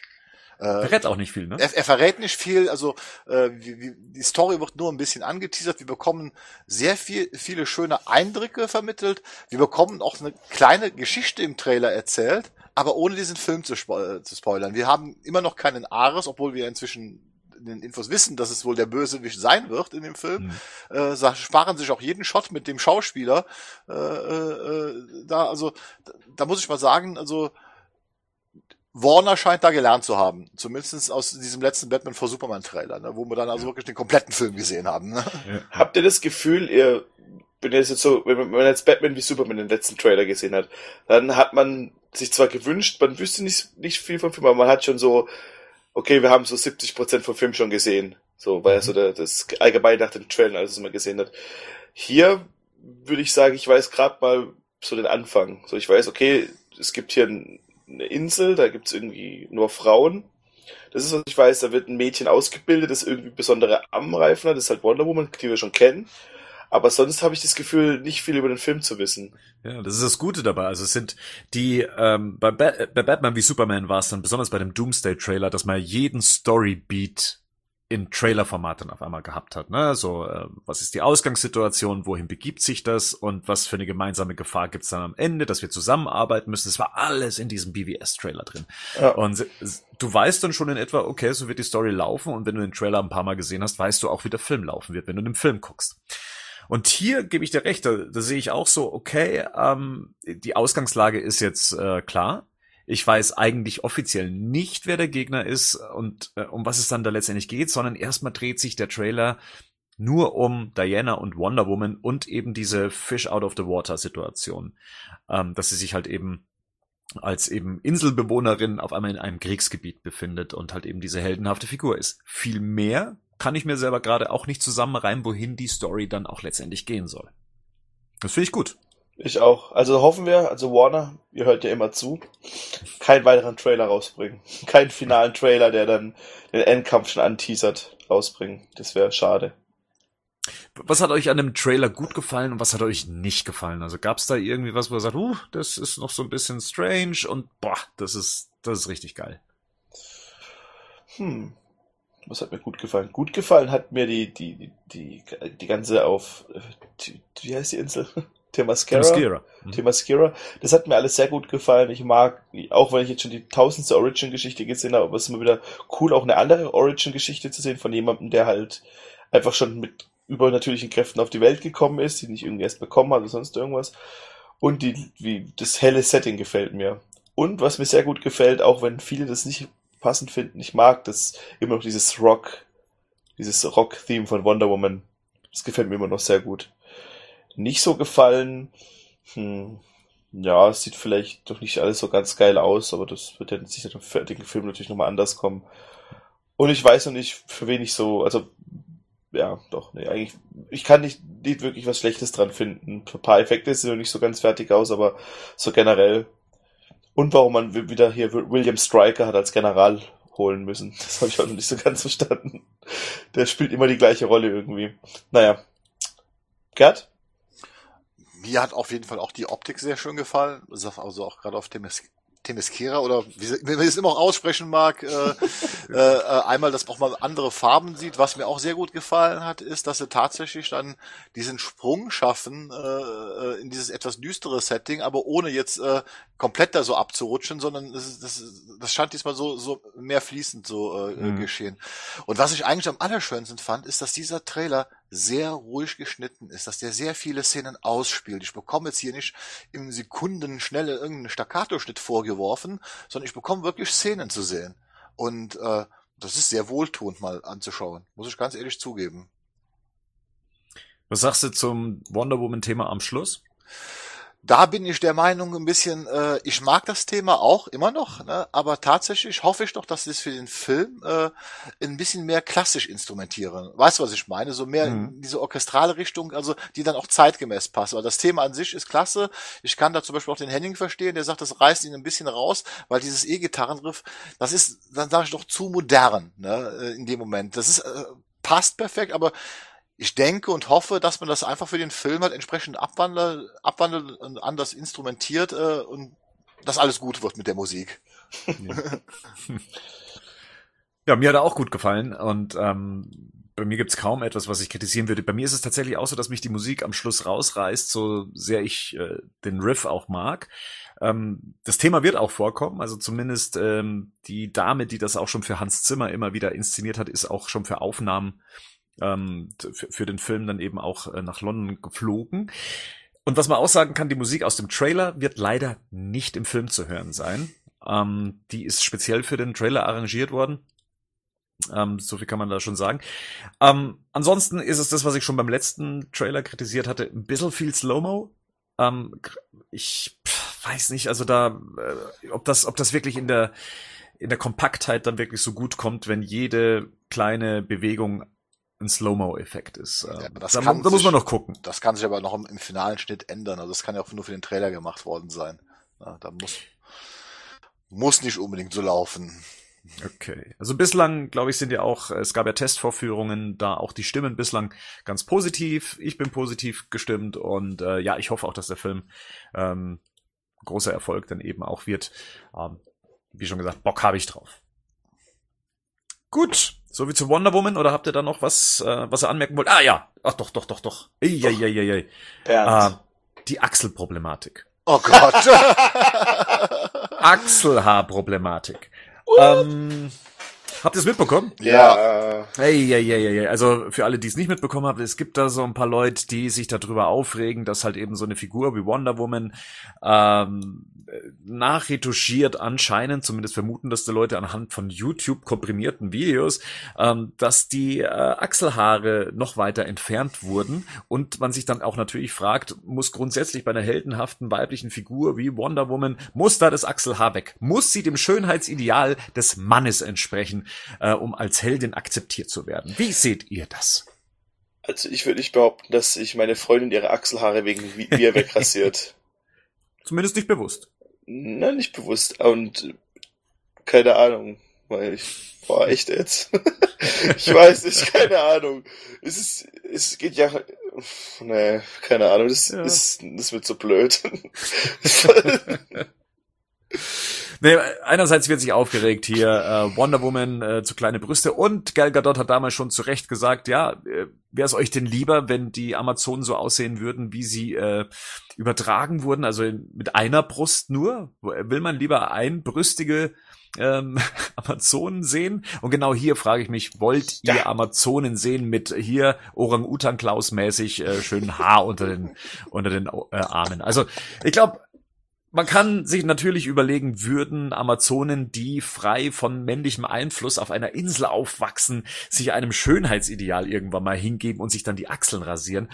Ähm, das kann man alles hinterfragen, aber bitte macht doch da kein Fass draus. Also ähm, ich, ich, ich, ja. Also man ähm, kann einfach mal mein, meine, mein, mein Senf dazu. Wahrscheinlich werden mich die weiblichen Fans nachher hassen. Man kann auch jeden Scheißdreck politisch überinterpretieren. Also ganz ehrlich, es, es gibt einfach Punkte, wo ich dann denke, ihr habt sie nicht mehr alle. Und jetzt, wo du das gerade so schon angesprochen hast, äh, selbst wenn es nur Frauen auf der Insel sind, wenn die auf die Idee kommen, sich so schön zu finden, wie wird's denn dann stören? Ist das eine rein männliche äh, äh, Erfindung, dass wir jetzt äh, auf Achselhaare nicht mehr stehen oder nicht stehen? Ja, ich glaube ganz ehrlich, äh, da wird aus jedem Scheißdreck, man versucht einfach daraus Kapital zu schlagen für ihre irgendeine verquaste Botschaft, äh, um sich daran aufzuhängen. Tja. Bernd, nenne diesen Podcast bitte die Rache der Achselhaare. Aber ja, wenn sich eine Amazone, wenn, wenn wir eine Amazone als Hörerin haben, die neu zugezogen ist, dann kann sie uns ja mal sagen, wie sie das sieht. Ansonsten, jeder andere, der sich darüber beschwert hat, finde ich keiner Recht, sich darüber zu beschweren, weil es einfach nicht sein Problem ist. Okay, dann haben wir das Thema mit den Achselhaaren auch. Und ähm, ja, kommen eigentlich zu dem großen Thema, was wir heute besprechen wollten. Und zwar endlich Bewegtbildmaterial aus Justice League. Äh, uh, uh. Da haben wir uns ja monatelang hingehalten. Ähm, es war ewig nichts zu hören. Man hat sich schon gedacht, ja, was ist denn jetzt? So langsam müsste doch mal losgehen mit der Promotion. Und man wurde immer wieder hingehalten. Zack Snyder hat gesagt, ja, bald kommt was und sowas. Und was ist dieses bald? Dann hieß es, im April wird was kommen. Ja, und so langsam hat sich dann ein bisschen was verdichtet. Äh, die ersten Hinweise kamen. Es hieß, an einem Samstag wird es soweit sein und an einem Samstag sollte es auch soweit sein. Und aus dem Nichts kam ein TV-Spot, ein abgefilmter TV-Spot, der eben auch so einen kleinen Trailer-Happen gezeigt hat. Also ein paar Sekunden äh, und das dann immer charakterisiert. Den Anfang hat äh, gemacht Aquaman und haben dann eben eine Szene gesehen, wie Batman Aquaman einen Dreizack oder seinen Dreizack zuwirft und äh, ja, dann hat man eben auf die Trailer-Veröffentlichung am Samstag hingewiesen und äh, kurz danach kam dann auch schon ähm, war Batman? Ja, ich glaube, Batman war der zweite, dann kam äh, Flash, dann Wonder Woman, dann Cyborg. Ja, dann Cyborg, genau. Genau.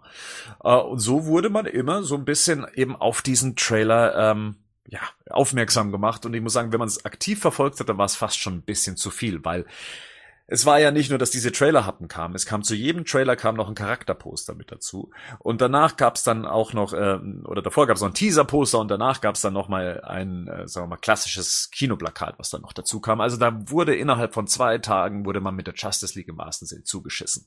Und ja? ich habe mich gefreut. alles. und ich fand alles toll, bis auf die Poster.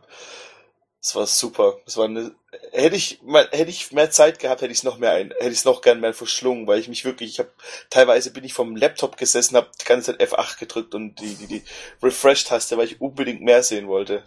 Ja, äh, du sagst schon die Poster. Ähm, lass uns mal kurz über die Poster sprechen. Wir haben am Anfang bekommen das äh, Unite-Poster, also dieses Teaser-Poster, auf dem nur das Justice League-Logo in 3D zu sehen ist und äh, ein glühendes, äh, ein glühender Stern in der Mitte.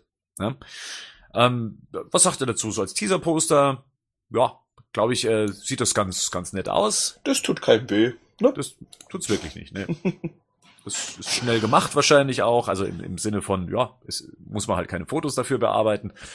Äh, Gerd, was meinst du? Ist das ist akzeptabel. Kleines 3D-Rendering, ein bisschen Photoshop, äh, äh, sieht auch äh, ikonisch aus, also wie gesagt, es tut keinem weh, sieht hübsch aus, äh, ja, und sorgt eigentlich nur dafür, dass man nach mehr lächzt. Das war eigentlich das Schlimme an so einem Poster. Dann haben wir Aquaman bekommen. Na, er steht da auf dem Fels, man sieht ein bisschen das Meer im Hintergrund und dann steht er da mit seinem Dreizack, sein Logo an seinem Gürtel nochmal schön betont und äh, im Hintergrund dann eben auch die Abkürzung für Justice League mit JL und äh, ja, also muss ich sagen, gefällt mir gut. Ist ein schönes Character-Poster. Ähm, und ja, man sieht halt hier nochmal ähnlich wie bei diesem ersten Gruppenfoto, dem Gruppenbild, was wir von der Justice League gesehen haben, sieht man halt gut die Figur. Und ich finde, Jason Momoa macht sogar ähm, unter Photoshop-Einfluss immer noch eine sehr gute Figur. Ähm, ja, gefällt mir. Finde ich gut. War stabil. Er ist ja generell, so wird ja gerade so ein bisschen als Star gehypt, so das Heimliche vom Film und er ist auf jeden Fall am besten weggekommen von allen, oder? So, das kann man schon so sagen, was Poster und was Auftritte betrifft. Ja, der Gesamtauftritt von ihm, die Gesamtvermarktung von ihm finde ich auch wirklich gekonnt. Also tatsächlich Aquaman, der die Witzfigur aus Big Bang Theory, wenn man so möchte, ähm, zeigt halt hier nochmal, okay, das, das geht auch Badass, genau. Und das muss man halt einfach Zack Snyder lassen. Das hat der aus dieser Figur gemacht. Der hat sich der angenommen und der hat alles bislang, alles richtig gemacht, was Aquaman angeht. Angefangen mit dem Teaserbild von vor zwei Jahren? Ja. Drei Jahren? Drei Jahren schon, ne? Das wird schon drei Jahre her. Bis jetzt, ich kann da echt das darf man übrigens eigentlich auch nicht vergessen. Das ist der Justice League, ist ja der erste Film, der richtig unter Zeitdruck produziert wird, ne? Weil Batman vor Superman ist ja nochmal um ein Jahr verschoben worden, wo die plötzlich Ruhe hatte. Wonder Woman ist ja auch schon seit letztes Jahr abgedreht, ne? Ja, der dann auch nochmal verschoben worden ist. Und Justice League ist der erste Film, den wir bekommen, der tatsächlich so just in time produziert wird, also unter enormem Zeitdruck. Unter Druck entstehen Diamanten, oder wie heißt das? Das ja. ist Sprichwort. ja, also Aquaman, Poster ist okay. Kommen wir zu Batman, oder? Ja. Ja, also das war für mich dann eher so ein Downer. Äh, ja. Das, ich, ich mochte die Pose nicht, ich mochte die, äh, die, die, die starke Nachbearbeitung von ihm nicht. Ähm, ja, dass man das Logo nochmal extra betont hat, indem man es dann invertiert hat und dann so silbern ähm, hat, hat ähm, reinschauen lassen. Das fand ich auch nicht so gut. Ähm, man, man sieht halt die Marketing-Einflüsse in diesem Motiv und das mag ich halt einfach nicht, dass man halt versucht, ja, das Logo muss, man muss das Logo sehen, macht das Logo heller. Ja, aber das ist Batman, ja, macht das Logo heller. Man, man merkt irgendwie, wie ähm, hier gekämpft wurde, um Batman als Batman darzustellen. Es wirkt halt so, es funktioniert eher im Gruppenbild, finde ich, weil da halt alle Logos so rausstechen und rausgestellt werden, als ob die angeleuchtet werden von irgendwas und halt auch, warum auch immer Batmans Logo dann auch reflektiert. Da klappt es, finde ich, eher, aber als Einzelposter sieht es einfach nur bescheuert aus, aber generell hat Batman Probleme mit Tageslicht, also. Hm. Also in, zumindest in der Darstellung gefällt er mir nicht. Wo er mir super gefällt, das ist immer noch das erste Gruppenbild, was wir damals bekommen haben. Ähm, das ist, ist ein tolles Bild von, von Ben Affleck in seinem Anzug als Batman. Und diese komische Statuenfigur, die wir jetzt hier haben, also das wäre so eine, so, so sieht so ein Ding aus, was den DVDs und Blu-rays in den Sondereditions beigelegt wird, ja. Ähm, mir, mir gefällt's nicht. Also, das ist jetzt kein Poster, was bei mir an der Wand hängen wird. Wär, wäre der Teaser-Trailer dazu, wie er auf dem Gargoyle steht, ist schon eher was gewesen, oder? Oh, auf alle Fälle, auf alle Fälle. Und das war halt wirklich auch so ein. Ich bin gerade im Auto gesessen, als äh, das rauskam, und dann habe ich so nebenbei kurz mal auf, auf YouTube dann den Link angeklickt und ich sehe da nur Batman auf diesem, auf dieser Statue, auf diesem Gargoyle und, und denke, wow, ja, das ist, das ist Batman, verdammt, ich muss, ich muss nach Hause. Das ja. ist mein Poster.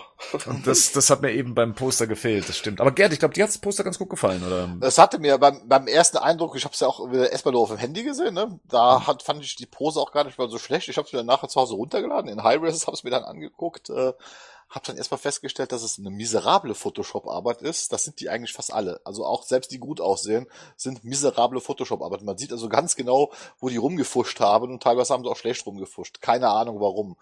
Äh, dann, was mir aufgefallen ist, ich meine, Affleck sieht ja als Batman wirklich sehr massig aus, ne? Aber wenn man das so überbetont, dann sieht er fett aus. Und auf diesem Poster, finde ich, sieht er einfach nur fett aus.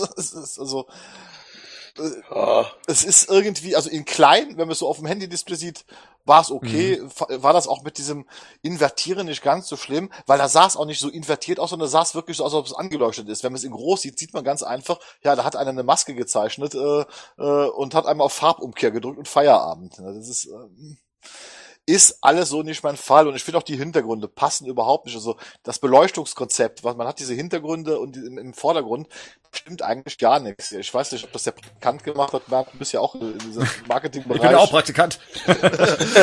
aber, du, aber du weißt, wovon, ich rede. Also, ich weiß, was du meinst. Ja, dieses äh, Bildkonzept, also für mich ist das einfach eine eine reine Reaktion auf dieses, dieses Universum muss etwas poppiger und bunter werden. Es muss so ein bisschen mehr sich nach Avengers anfühlen. Es muss ein bisschen mehr Freude, Hope and Optimism ausstrahlen. Und das, das merkt man den, den Postern in jedem Moment an. Ja, da, da wird noch extra ein glühendes Licht mit eingearbeitet. Die Figuren sind sehr farbintensiv.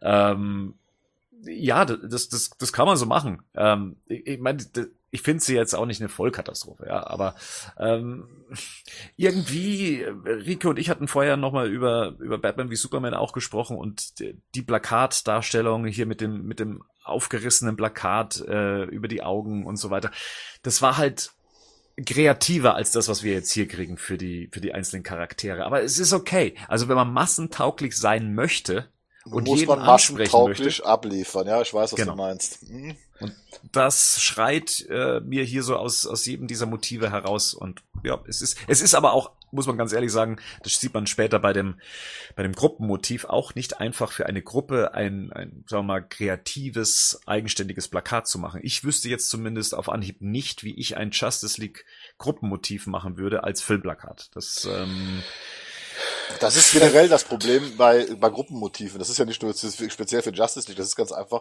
äh, wenn du versuchst, äh, einfach nur Leute in der Gruppe zu fotografieren, äh, das sieht immer merkwürdig aus hier. Ne? Das ist, ist einfach so. Ne? Und ich, da muss ich aber echt sagen, dass ich das bei den Avengers immer ganz cool fand, dass die diese ähm, Kampfbilder gemacht haben, diese gezeichneten. Ja. Ja, beim ersten Teil ja. Das, das zweite Poster kann ich mir nicht angucken. Das ist eine Schande für meinen Berufsstand. ähm, du meinst das da mit den Ultrons, ist, mit den ganzen? Äh, diese, diese Gruppenpose, wo man sieht, dass man unbedingt Tony Stark vorne in den Vordergrund drücken musste, ob er jetzt perspektivisch nicht. passt oder nicht, aber ich. Und Entschuldigung. Ähm, Red doch über was du willst. Ja. Und ähm, ja, also nee, ich finde, da haben sie es nicht hingekriegt. Das erste Avengers Poster geschenkt, auch da kann man sich nicht wirklich auf irgendwas konzentrieren, aber ähm, beim zweiten Teil ist, ist da alles schief gelaufen. Ich habe aber, ich habe dieses Gemalte gemeint, dieses, wo dann die einzelnen Versatzstücke immer ein Poster gebildet haben. Ja, aber ich davon habe ich nicht gesprochen.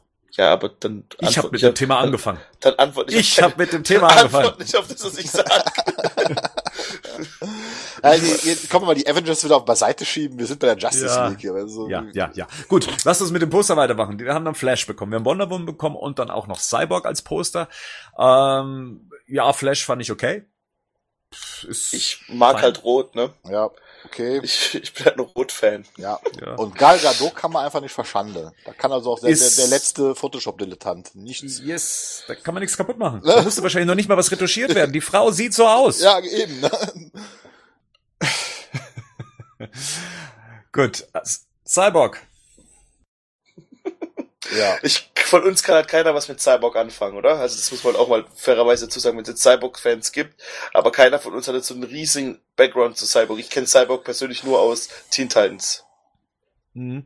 Nö, ich habe da auch nicht große Berührungspunkte mit ihm. Ich bin aber gespannt auf ihn, also wie er umgesetzt wird und er soll ja auch für die Story selber das Herz der Story darstellen. Ähm, in, in zweierlei Maßen. Also einerseits, dass er selber auch aus einer Motherbox generiert wurde und äh, ich glaube, er hat so den, den dramatischen Hintergrund dieser gesamten Storyline.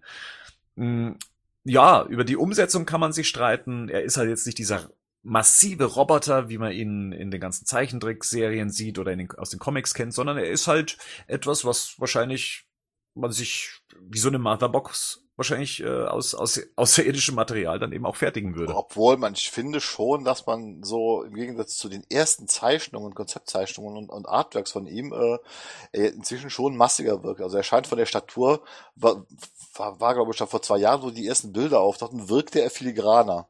Also ist jetzt glaube ich ein bisschen mehr in die Breite gegangen. Nicht so sehr, aber der wird sich Gal verändern. auch. Die war auch viel dünner am Anfang. Das, aber bei, bei Cyborg ist es so, dass sich auch im Film, dass es sich wahrscheinlich auch verändern wird, oder? So. Vermuten also wir mal alle, ne? Auf- und abbaut an, an äh, Masse.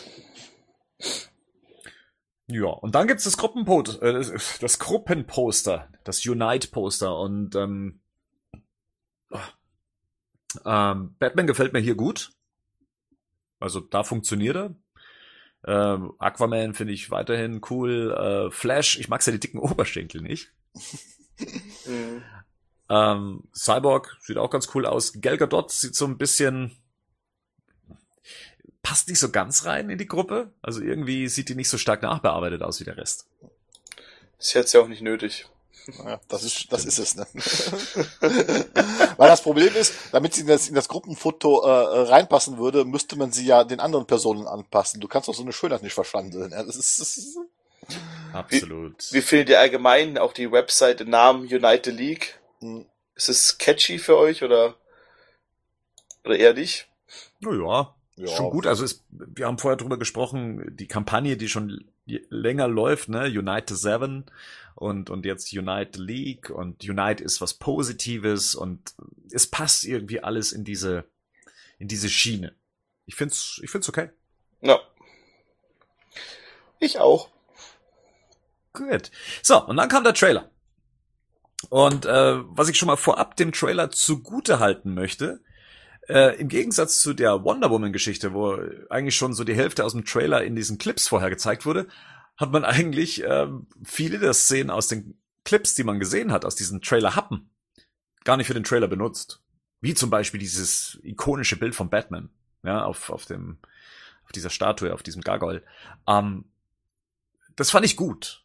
Das fand ich gut, dass man uns nicht mit Sachen gelangweilt hat, die wir schon zuvor gesehen haben. Das war ein echt äh, guter Schritt. Ähm, aber so, der Trailer lief dann, wir haben ihn gesehen, zwei Minuten noch irgendwas läuft da, ne? Ähm, äh, was war euer, eure erste Reaktion nach den zwei Minuten 30? Boah, ich war echt ein bisschen nervös, ne? Als ich den so das erste Mal gesehen habe. Aber dann, doch, ich war, umso mehr ich davon gesehen habe, ich glaube mittlerweile 14 Mal gesehen, war ich wirklich, ja, mir da gefallen.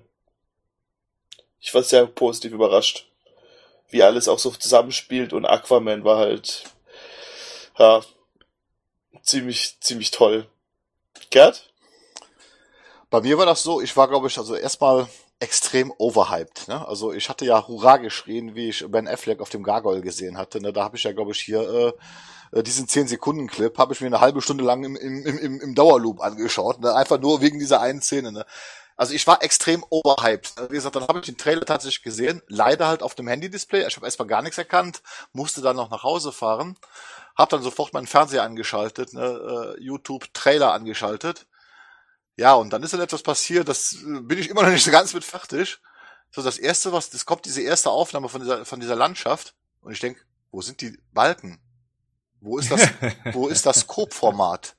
Wo ist, äh, ich so, hä? Mhm. Ne, so, äh, also das hat mich schon mal gar nicht, also ich, ich war in dem Moment, war ich erstmal raus. Ne? Also ich, ich habe ich hab diese Szene gesehen und ich denk, wieso ist der nicht in 2,40 zu 1? bitteschön. Was, was, was soll das ja? Äh, ja, dann habe ich mir den Trailer halt angeguckt.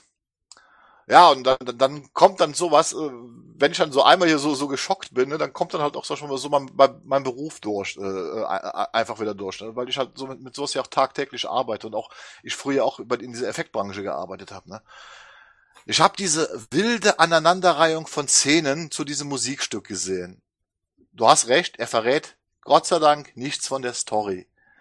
Aber dieser Trailer hat überhaupt, finde ich, also nur rudimentär ein narratives Konzept und das spielt dann noch nicht mal richtig aus mit dieser Suche nach den Mitgliedern. Äh, das wird mal eben am Anfang abgehandelt und dann kommt ein wilder Zusammenschnitt von unzusammenhängenden Actionsequenzen, äh, wo ich auch von überzeugt bin, dass sie zum Großteil noch nicht richtig fertiggestellt sind.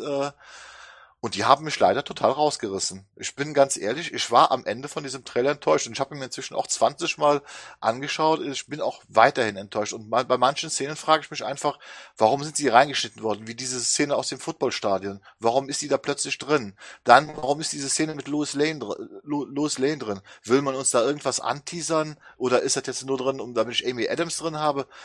Keine Ahnung. Also ich bin im Moment so, dieser, dieser Hype-Level, der, der, der war einfach weg. Ne? So, und ähm, dann fing ich halt weiter an, ja, dann habe ich mir die Cyborg-Aufnahmen angeguckt. Der Cyborg sieht in jeder Aufnahme irgendwie merkwürdig anders aus. Das sieht, und ich bin mir nicht mehr sicher, wir hatten eben noch schon mal darüber diskutiert, ist der jetzt komplett CGI oder sehe ich noch den Schauspieler, also den echten Schauspieler, der wirklich spielt. In einer Szene, glaube ich, ist es so.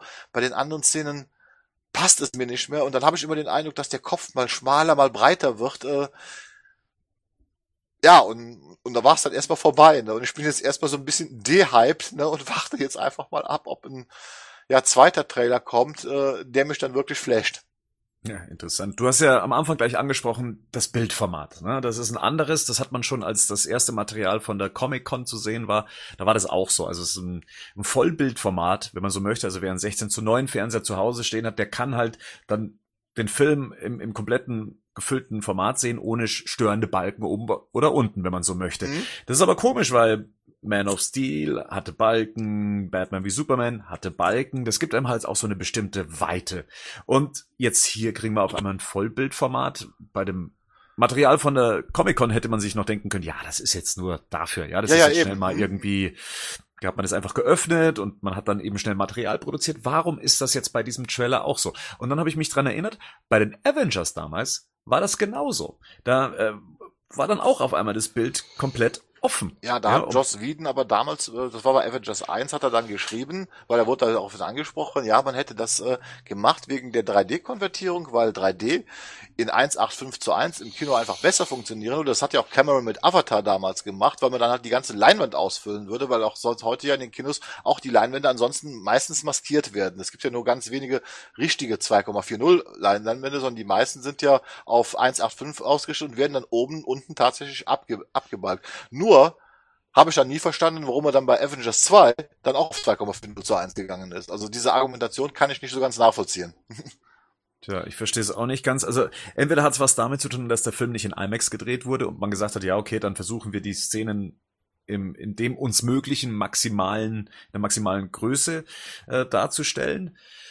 Ach, ja, also ich, ich mag dieses Format nicht, weil das das Ganze so ein bisschen TV-mäßig wirken lässt. Ja, die und- Epicness fehlt. Also das war das, Ja. dieser erste Shot, der hätte, weißt du, in 2,40 zu 1, diese Landschaft, der, der hätte mich sofort gepackt. Und hier ist, ist genau das Umgekehrte passiert.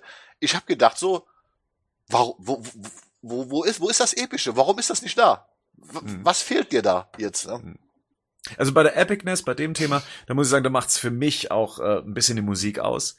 Ähm, ich, ich hätte mir hier einen klassischen Score gewünscht. Ja. Äh, ähnlich wie es bei den anderen Trailer bei Batman wie Superman war. Ja. Jetzt haben wir hier diese Coverversion von dem Beatles-Klassiker, der, äh, welche von, von Chunky XL nach seiner Aussage angefertigt wurde.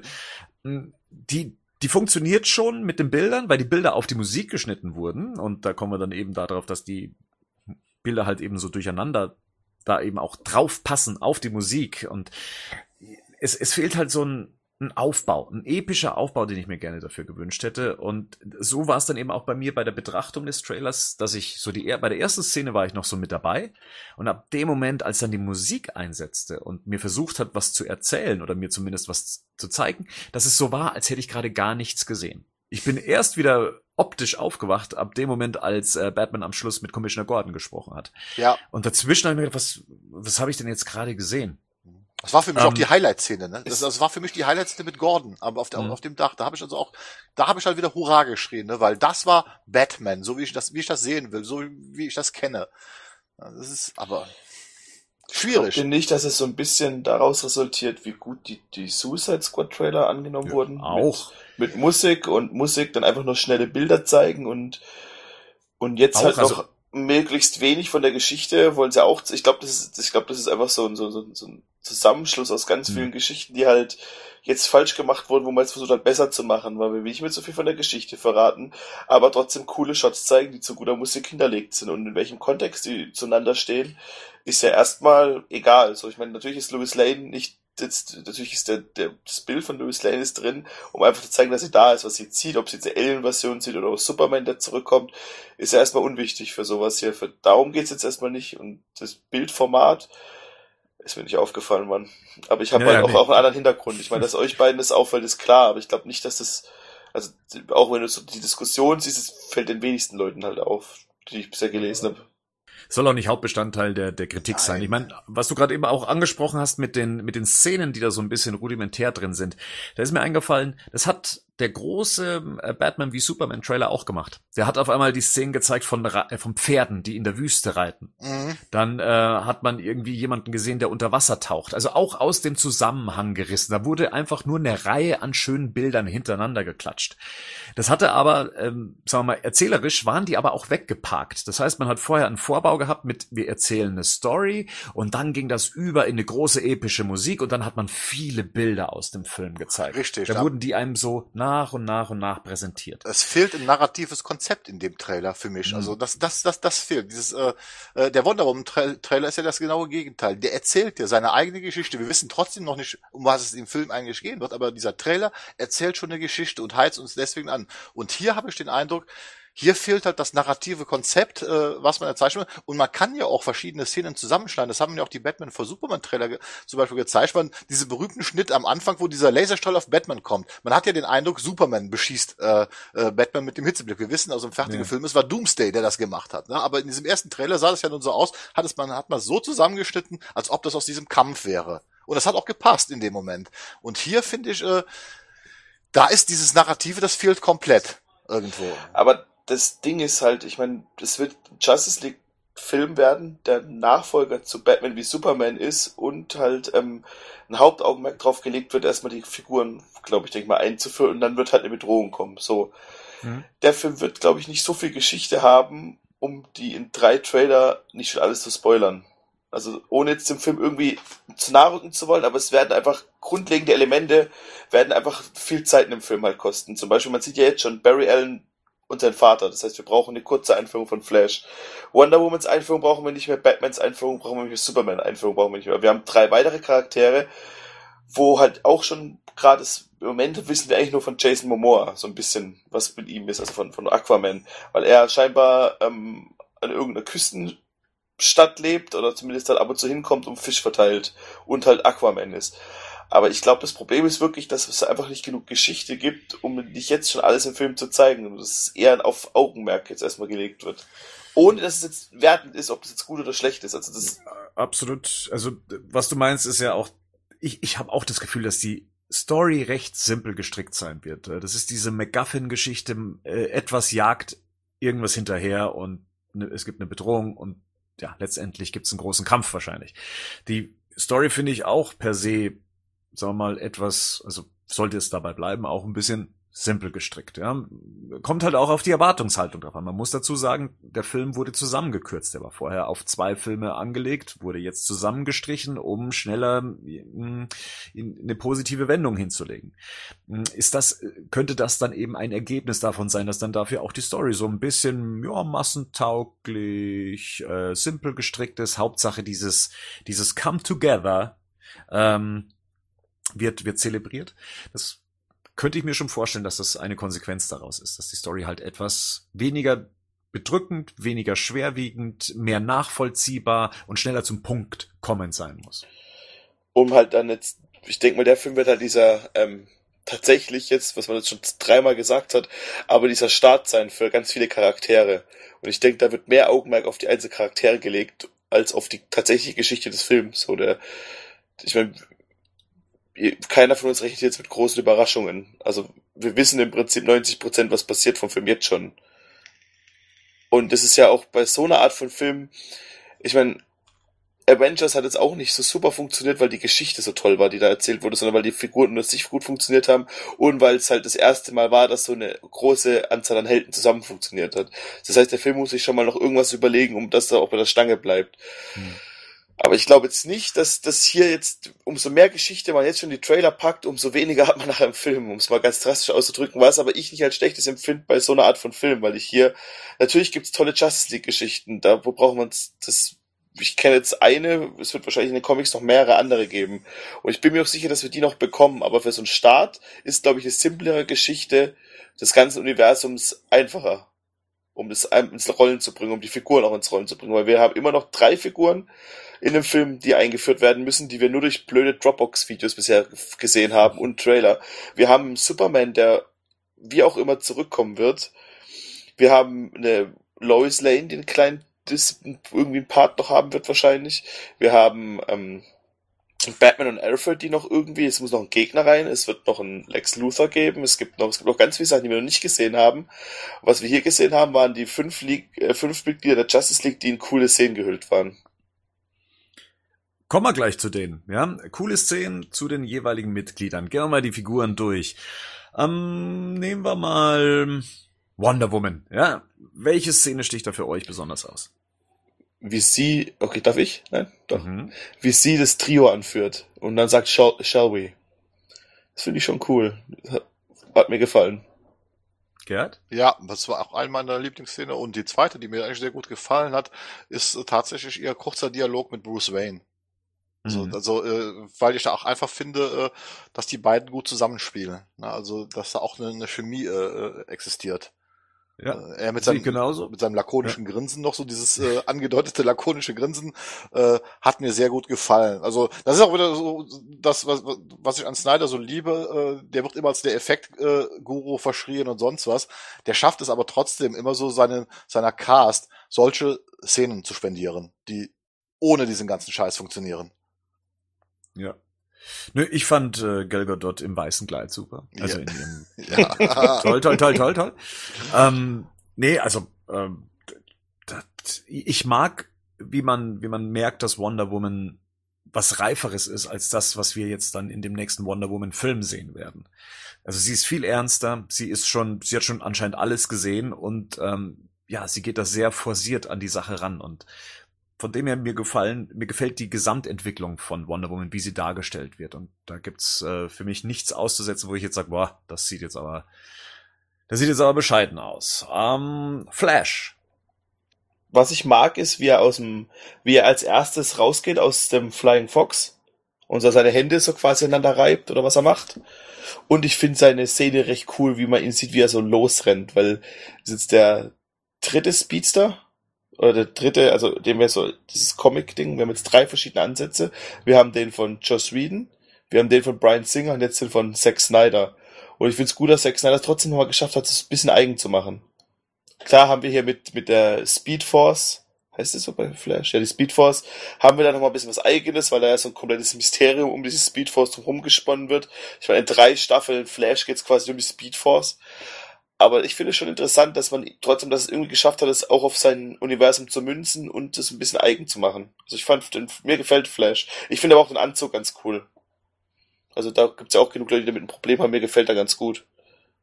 Äh, äh, generell gefällt mir Ezra Miller als Schauspieler. Ich glaube, es war eine sehr gute Wahl. Da war ich am Anfang noch ein bisschen skeptisch. Äh, äh, auch hier wieder äh, sehr schön dieser kleine Dialog im Auto. Ne? Was ist deine Superkraft? Ich bin reich. Äh, das, das ist dann so der Moment, der mir auch einfach Spaß gemacht hat. Ähm, bei den Effekten, da war ich halt beim Trailer schauen überkritisch. Ich habe halt inzwischen erfahren, die sind da immer noch in der Mache, weil ich hatte zwischendurch diesen Eindruck bei diesem Rennen, das sah aus wie dieses, in diesem Videospiel F-Zero. Ich weiß nicht, ob das auch jemand kennt hier. Ne? Na klar, Super Nintendo Klassiker. ja, ne? So, also so, so, so hatte ich diesen Eindruck. Also deswegen will ich mich da jetzt gar nicht so drüber auskotzen. Die sind halt äh, einfach noch nicht fertiggestellt. Ich denke mal, da wird sich noch einiges äh, äh zum Kinorelease tun. Äh, was mir gefällt, das Kostüm, wenn ich es von vorne sehe, finde ich es klasse mir hat jetzt die seitliche Perspektive mit diesem stromlinigen, eierförmigen Helm leider nicht so gut gefallen. Die hat mich ein bisschen rausgerissen. Also da bin ich jetzt persönlich nicht so ein Fan von. Ja, und die andere Frage, die ich mir natürlich stelle, das Kostüm soll ja selbst gemacht sein. Das sieht ja auch handmade aus. Äh, und das ist ja extrem detailliert gearbeitet. Ich frage mich mal ganz mal, äh, wo haben die all diese Fähigkeiten hier, mit diesen ganzen Schnüren so es, sich zusammenzubasteln, dass es dann noch so cool aussieht. Er hat ja, er, er arbeitet ja 10.000 Mal schneller als ein normaler Mensch. Das ist schon hin. Okay. Er, er macht ja in 10 Minuten die 10.000-fache Arbeit wie ein normaler Mensch. Also dann ist es schon okay. Da kann man das schon machen. Ne? Ja. Also bei mir war es dann auch so sein, sein Sprint, den er hingelegt hat in Metropolis, äh, wenn er da wie so ein Sportler praktisch erstmal so die Hand auf den Boden legt, legt und dann losrennt, ja. Und auch so das, was man von dieser Speed Force sehen konnte, das hat mir bislang auch ganz gut gefallen. Also bei, bei Flash machen mir auch keine Sorgen. Ja, und dann haben wir noch Cyborg. Ja, schwierig. Also, hm, ich finde diesen Shot extrem toll, wo er aus den Wolken so rausfliegt.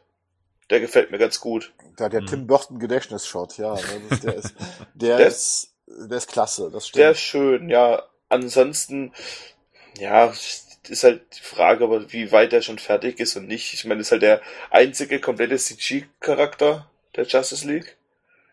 Wobei das auch wieder schwierig ist, weil halt auch, ja, er ja trotzdem quasi ähm, sein eigenes Motion Capturing macht und die Bewegung, er hat ja, man, man sieht, man, es wurde ja auch bewusst wahrscheinlich bei ihm nochmal drauf Wert gelegt, dass alle Bilder, die Justice League zeigen, er auch in seinem Strampelanzug damit drauf ist, also auch die Behind-the-Scenes-Fotos und so. Ja, ist halt, ne? Hm. Muss man, man muss man mal noch abwarten, ob das dann so, ob das dann so, ähm, wie das dann im fertigen Film funktioniert. Ob das dann einen stört oder nicht. Ich fand auch, dass Doomsday immer in den Trailern wesentlich schlechter ausgesehen hat wie im Film. Ich denke, das wird hier genauso sein. Bernd? Tu mal das nächste. Ja, nö, also das finde ich okay. Also muss man abwarten, wie du sagst. Ich äh, Cyborg sieht mal gut aus, mal sieht er schlecht aus, manchmal finde ich, erkennt man den Effekt, ähm, manchmal sieht es perfekt aus. Das ist halt noch so eine Mischung und das ist halt das Risiko, was man eingeht mit einer komplett äh, CGI erstellte Figur, bei der noch tatsächlich ein Schauspieler irgendwo zu sehen ist. Ähm, ist anscheinend sehr schwierig, das aufeinander abzustimmen, aber ich denke mal, das werden sie hinkriegen. Ähm, die Figur ist halt sehr unbekannt. Äh, von dem her hänge ich da jetzt auch nicht so dran, dass ich sage, ist da jetzt alles richtig gemacht worden? Mal gucken. Also da bin ich, bin ich eher gespannt, ob mich die Figur später begeistern kann, so dass ich sage, ich möchte einen eigenen Film von dem sehen. Er hat vom Charakter her, finde ich, leider keine Szene, die ihn so ein bisschen präsentiert, wie das bei Flash, äh, Aquaman und so äh, ist. Äh, äh, so, so, er hat so diesen etwas heldenhaften Shot, der noch sehr cheesy wirkt, wo diesen Panzer in dem, in dem Stadion da äh, äh, auffällt. Äh, wo ich aber auch, auch, auch jetzt sagen muss, also da bin ich auch inzwischen von überzeugt, dass das Composing der gesamten Szenen also überhaupt noch nicht äh, äh, äh, richtig angegangen worden ist hier, ne? weil der Short sieht auch schon wieder extrem künstlich aus, aber mir fehlt halt so ein bisschen Charakterisierung. Die anderen Figuren haben halt alle so einen kleinen Charaktermoment spendiert bekommen und bei Cyborg äh, fehlt dieser Moment einfach. Anders als bei Aquaman? Der heimliche Held dieses Trailers. Der Wolverine des DC äh, Universe. Also so habe ich manchmal den Eindruck, so wird er ein bisschen aufgebaut und das passt auch perfekt. Also Jason Momoa ist eine Bank, in der Rüstung sieht er schweinegeil aus, das muss man einfach mal sagen. Äh, und dieses Badass-Feeling, was Snyder ihm da also präsentiert, ist 1A. Und diese ganzen Shots, also selbst der letzte Shot, den Henning auch so cheesy fand, der ist auch irgendwo cheesy, aber trotzdem, er ist einfach nur Badass, ne? wie er dann auf diese Paradämonen vom, vom Batmobil äh, losspringt, dann äh, den da entgegenspringt hier. Da habe ich dann gesagt, okay, das ist zwar totaler Quatsch von der ganzen Physik und so weiter, haben sie da alles über Bord geschmissen, aber es sieht trotzdem cool aus. Ja. Also ich muss ja sagen, ich hatte am Anfang so ein bisschen Befürchtung, dass er so ein bisschen der, ja, der Tor oder sowas wird. Aber allein, wer sagt, I dig it, da hast du schon gesehen, okay, das ist halt jemand, der auch unter Menschen gelebt hat, so. Also das ist nicht so dieses Fish out of, Fish out of the water oder sonst irgendwas, sondern er ist schon jemand, der auch mit Menschen zusammengelebt hat, der ist, aber trotzdem halt übermenschliche Fähigkeiten hat, was ihn dann wieder ein bisschen zu Wonder Woman unterscheidet, die ja erst recht spät mit Menschen in Berührung gekommen ist. So, das finde ich halt schon beeindruckend, weil eben auf dem Papier natürlich beide ähm, Figuren recht ähnlich sind, ne? Aber halt, ich habe schon das Gefühl, dass sind was unterschiedliches, unterschiedliches so ein bisschen eingepfleucht wurde. Oder dass die unterschiedlich geschrieben wurden im Wesentlichen. Ja. Also ich bin hellauf begeistert von seiner Darstellung bislang, äh, wie er präsentiert wird, auch, dass er mit Batman zusammenarbeitet. Also gerade diese cheesy Szene, die ähm, Gerd von Henning zitiert hat, äh, der halt eben meinte, ja, das ist schon irgendwie komisch, dass, ein, dass Aquaman auf dem Batmobil neben Batman ähm, da eben zu sehen ist. Und ich fand das cool. Also ich fand, das war so eine Art von, das, das ist ein Team. Und auch wenn man die Szene mal so für sich sortiert, dann zeigt man, dass diese, das, was man ja auch von den Avengers erwartet hat und, und was auch gut funktioniert, diese Teamarbeit, ja, jeder ist, steht neben dem Nächsten und greift ein, wenn der äh, bedroht wird und so weiter. Und, und das verkörpert für mich Aquaman hier auch. Und wir haben ja auch von so, so ein paar CGI-Momente gesehen unter Wasser. Ähm, da bin ich sehr gespannt drauf, wie das umgesetzt wird. Wir haben ja Mara kurz gesehen und das sah schon toll aus. Also es, ähm, hätte ich nicht gedacht, dass mich das so fasziniert, in diese, in diese Unterwasserwelt auch ja, ne, zu das, gehen. Das sieht wirklich toll aus, das muss ich auch sagen. Also da bin ich mhm. auch mal sehr gespannt. Und was interessant ist, also Aquaman hat ja neben Batman die geilsten Shots präsentiert bekommen. Also das muss man ja auch mal sagen, in, in dem Trailer äh, hat er die besten äh, Einstellungen. Und äh, zum Schluss hätte ich mir gewünscht, anstatt dieses Songs, sie hätten Surfen USA darunter gelegt. Hier, dann, dann, dann hätte ich flach gelegen. Also dann, dann, dann wäre es der Overkill geworden. Weil, er, weil er surft ja eigentlich auf dem Batmobil in dem Moment. Ne? Das ist so geil. Das ist schon ganz gut, ja. Das haben die Aquaman haben die schon ganz gut hinbekommen. Also da mache ich mich am wenigsten Sorgen, dass der nicht funktioniert später. Dann kommen wir mal zu dem Mann, wegen dem wir auch überhaupt hier sitzen. Ja, äh, der dunkle Ritter. Also ich dachte, in Kombination mit vielen, vielen anderen Superheldenfiguren. Mir hat's getaugt. Also ich hatte Angst, dass man Batman ähm, zu sehr aufhält äh, und zu sehr ja in, in eine andere Richtung versucht zu drücken. Für mich fühlte sich das alles richtig an. Mich hat sehr erinnert an Batman aus der äh, Zeichentrickserie zur Justice League. Ähm, das auch, dass er, dass er teilweise Sprüche hatte, was da in der Zeichentrickserie genauso war. Ähm, das, das hat für mich gut funktioniert, weil es nicht albern wirkte, sondern es war halt immer noch Grumpy Batman, der dann in dem Moment spricht. Und äh, seine Sprüche saßen auch recht gut. Ob es jetzt sowas braucht wie Ich bin dran, weiß ich nicht, ähm, dass man mit sich selber sprechen muss, aber Das kennen wir ja auch schon aus anderen Er Filmen. spricht ja mit den Parademons. Oder ob er da eigentlich souverän über so eine Szene drüber gehen müsste, mal dahingestellt. Aber mir hat alles gefallen. Was mir gefehlt hat, war halt die Szene, die wir vorher in den Clips gesehen haben, dass da dieser ikonische Moment, wie er da eben auf dieser Statue steht, auf dieser, auf dieser Skelettstatue, was Snyder einfach kann. Aber dafür hat man dann diese Szene, wo er da in, in, in diese Höhle reinschwingt oder was immer das darstellen soll. Also das war ja nun ganz klassisch Comic Batman mit diesem Cape, was sich nach hinten wölbt hier, ne? Und diese Dynamik. Also da muss ich schon sagen, das war ein ganz toller Shot hier, ne? Und natürlich dann auch das ist das zweite Highlight. Also es war für mich eigentlich die beste Szene aus dem Trailer. Das ist dann auf dem Dach mit Commissioner Gordon. Aber ja, Batman ist cool. Also ich finde auch diesen, diesen, wo, wo er da diesen Paradämon ausschaltet. Man sieht, gegen Paradämon hat Batman halt auch eine Chance, da kann er halt auch mitmachen, ne? Also gegen Doomsday war es ja schwierig für Batman Platz zu finden. Wir haben uns auch schon drüber unterhalten, ob diese Befreiungsszene nicht vielleicht besser gewesen wäre im, im, im diesem Warehouse bei Batman Superman dass, dass man das dann parallel laufen lässt gegen den Kampf mit Doomsday. Aber hier ganz klar, Batman kann mitkämpfen, Batman kann mitmachen, der ist ebenbürtig mit den anderen. Er kann vielleicht nicht fünf auf einmal kaputt machen, aber kann wenigstens einen nach dem anderen ausschalten. Und mit seinem, ja, und dieses Kernige passt schon ganz gut, dieser, dieser Spruch und wie er da mit Aquaman zusammen ein Drive-By macht, schon ganz cool. Hat mir schon gut gefallen. Hm? Das war's schon. Ja. Das, das war's schon. Also ich finde es insgesamt, finde ich es ein, ähm, so, es ist, wird nicht der einzige Trailer sein, den, den wir davon zu sehen bekommen. Und ich finde, hier hat man versucht, ein bisschen Bock auf den Film zu machen, auf die Masse gesehen, äh, dass man versucht, wirklich eine gute Laune zu transportieren, sei es durch Einsatz der Musik, durch ähm, schnippische Momente, durch, durch Sprüche, dass man halt eben auch nochmal demonstrativ zeigen möchte, okay, Batman wie Superman war nicht so euer Ding, ähm, hier kriegt er jetzt etwas, da werdet ihr ins Kino gehen und werdet eine gute Zeit damit haben. Ähm, ich denke, soweit ist diese Mission erstmal erfüllt.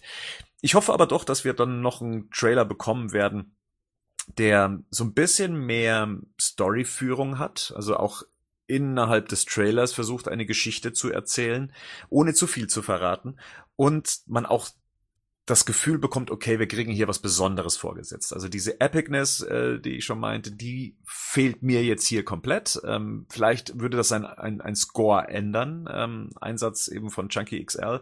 Ähm, vielleicht kann man das ja auch mal einfach ausprobieren. Ne? Vielleicht kann man sich ja auch mal den, den Score von Batman wie Superman jetzt unter diesen Trailer legen und dann eben gucken, ändert das was in der Auffassung dieses Trailers. Soweit fand ich den Trailer jetzt gut. Also der, es waren tolle Szenen für mich drin. Es hat mich auch teilweise beruhigt. Ich weiß jetzt, ähm, mit was man es ungefähr zu tun hat, dass nicht alles bunt wurde dass nicht alles hell wurde. Es spielt weiterhin größtenteils nachts anscheinend.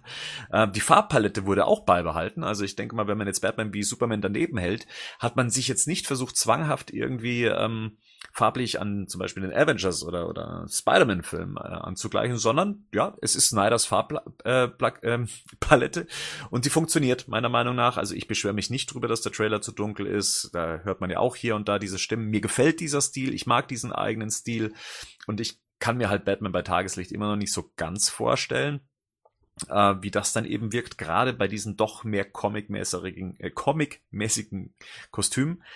Und ähm, ja, ich bin gespannt, ob man von Seiten Warner Bros. dann irgendwann mal das Siegel bricht und dann auch noch Superman mit reinbringt in die Kommunikation. Bislang lässt man ihn erfolgreich draußen.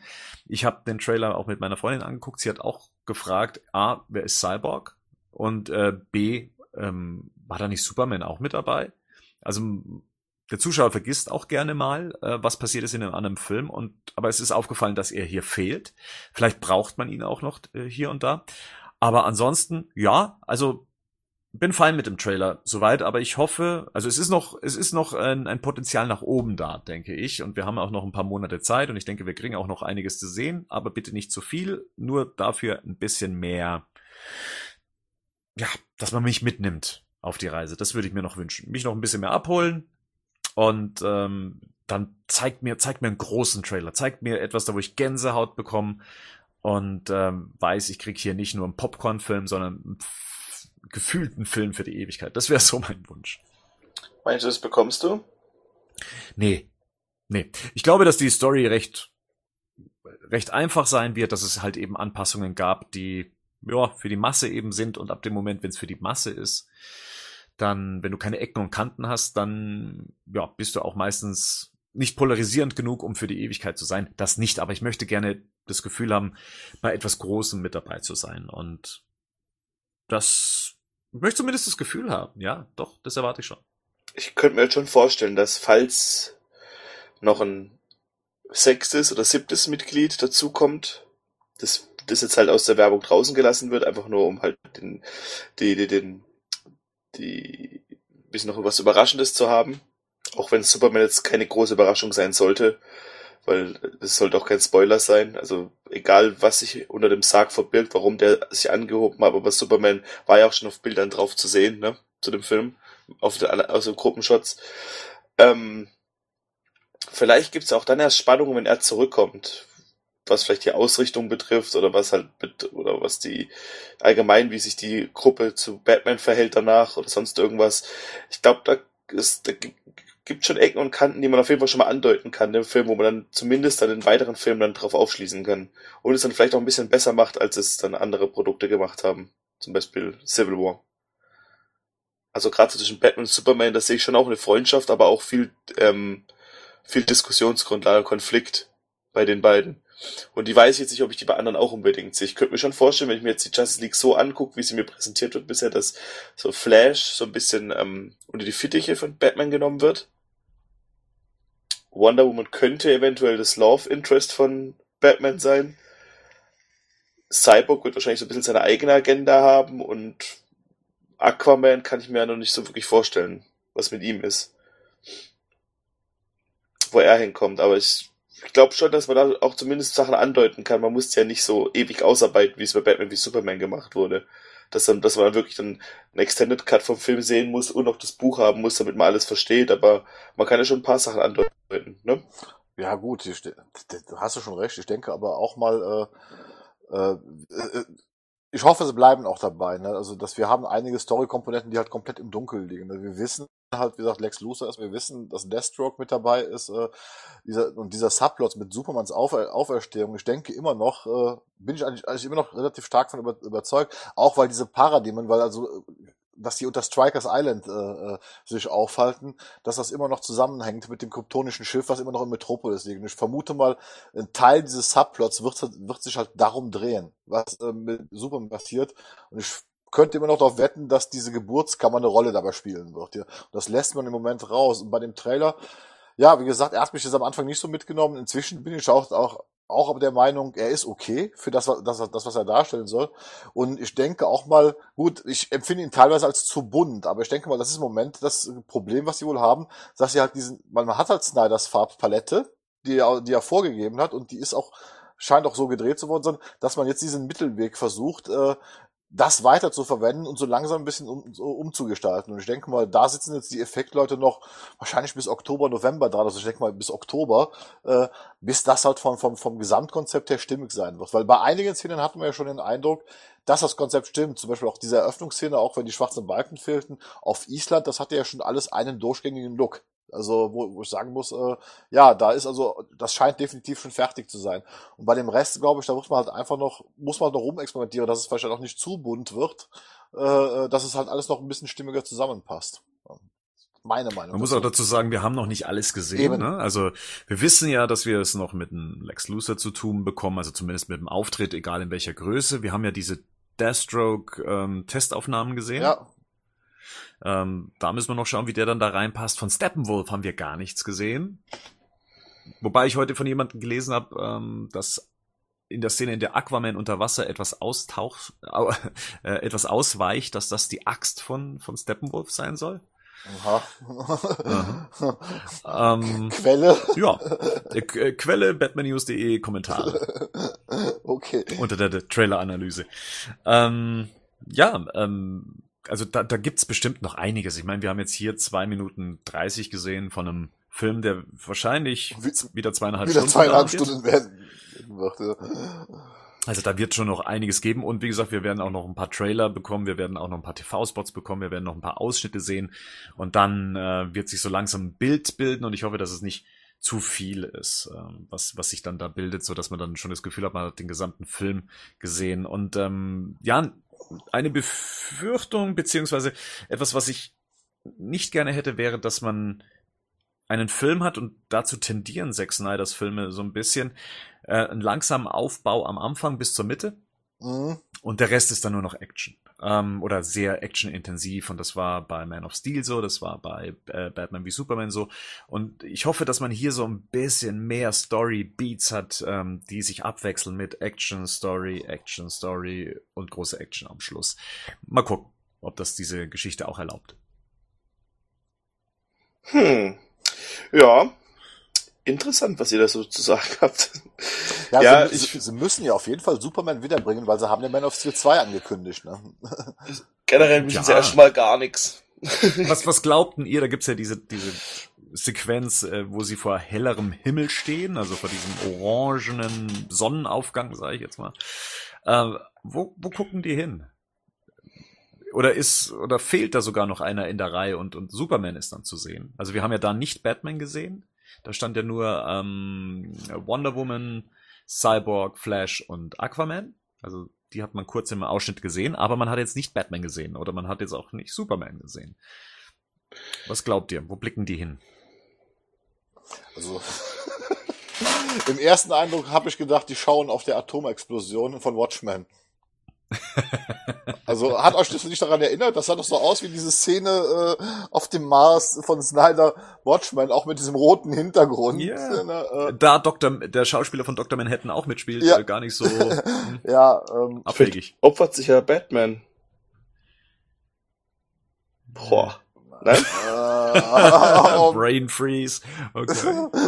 Das wäre auf jeden Fall krass, oder? oder naja gut, Flash freut sich ja. Ne? Er ist ja da schon gut drauf, er lächelt.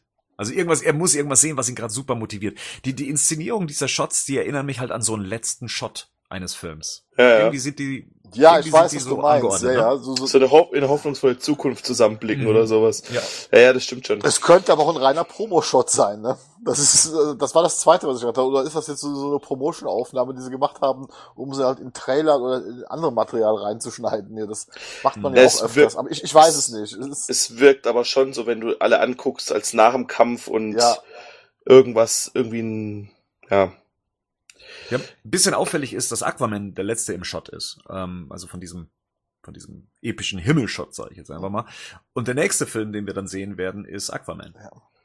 Also irgendwie habe ich so das Gefühl, das könnte der letzte, der letzte Shot des Films sein.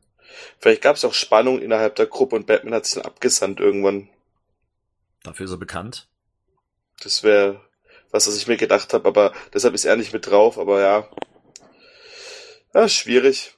J.K. Simmons, vielleicht über den noch kurz. Also ähm, der erste Commissioner Gordon seit, ähm, na, wie heißt er? ähm, Gary Oldman. Gary Oldman. Boah, das war krass synchron, Mann. ja, High Five. wie fandet ihr die zwölf Sekunden mit ihm? Die wahrscheinlich auch im Film nicht arg viel, ich er wird zwei Szenen wahrscheinlich haben, ne? Ja. Aber er hat's getroffen. Also nailed perfect. Ja, er, er sieht aus wie Gordon.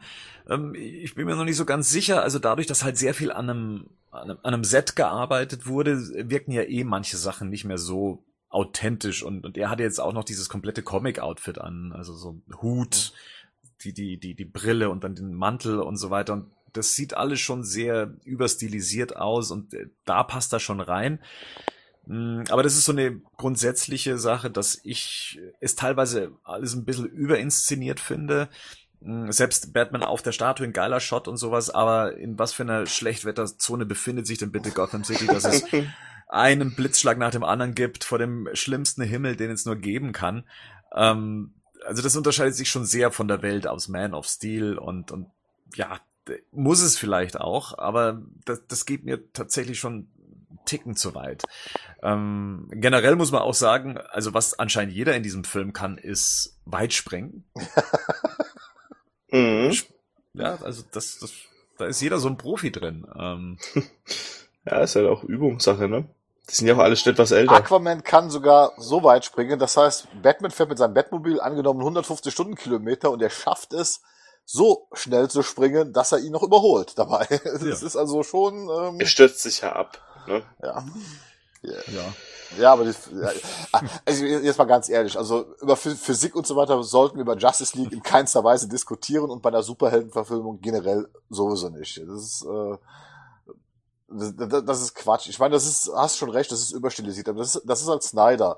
Und äh, man hat immer dieses Gefühl, ich sehe halt äh, die 100 besten Comic-Panels, die Snyder geil findet, die er dann auch alle in einem Film unterbringt. Das ist auch genauso wie, er ist Fan von äh, Dark Knight Returns und sein Gordon sieht halt aus wie der Gordon aus The Dark Knight Returns. Es ist einfach so, ja. Selbst mit diesem Trenchcoat, mit diesen breiten Schultern, das hat er ja übernommen. Hm, stimmt. Also, ja.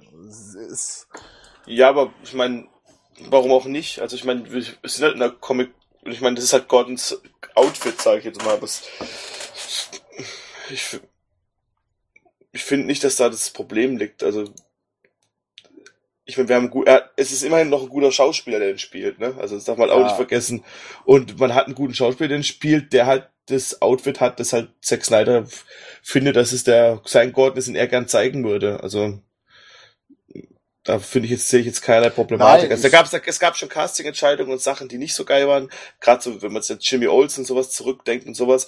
Aber hier macht er wirklich, also finde ich, er macht da alles richtig. Also ja, ja. Klar, Mir geht's ja auch gar nicht um um J.K. Simmons selber, sondern das ist so eine das ist so ein Gesamtbild der Ästhetik des Films. Ja, und jeder die ist halt jeder Shot ist sehr ist, ist halt sehr viel Greenscreen, es ist sehr viel aus dem Computer, äh, ob man es jetzt nur merkt oder nicht, aber es ist eine ganz eigene Ästhetik, die dieser Film inzwischen hat, die mehr an die zweite Hälfte von Batman wie Superman erinnert, anstatt äh, die erste Hälfte von Batman wie Superman und Man of Steel. Also es ist schon, man bewegt sich auf einmal von einer sehr geerdeten Welt rüber in eine sehr, ich kann mich jemand ergänzen, Comic-Bookie-Welt. Ja. ja ähm, sag mal stilisierte Welt. Das ist ja. eigentlich also das, was wohl am ersten trifft, aber das war ja auch eigentlich äh, das, das, das lang, äh, äh lang der, der lang gehegte Plan von dieser, von dieser ja, ganzen Geschichte. Also, ja. dass man uns irgendwann in dieses Comic-Universum halt äh, entführt und das muss ich jetzt sagen, das ist, ist nicht die schlechteste Idee.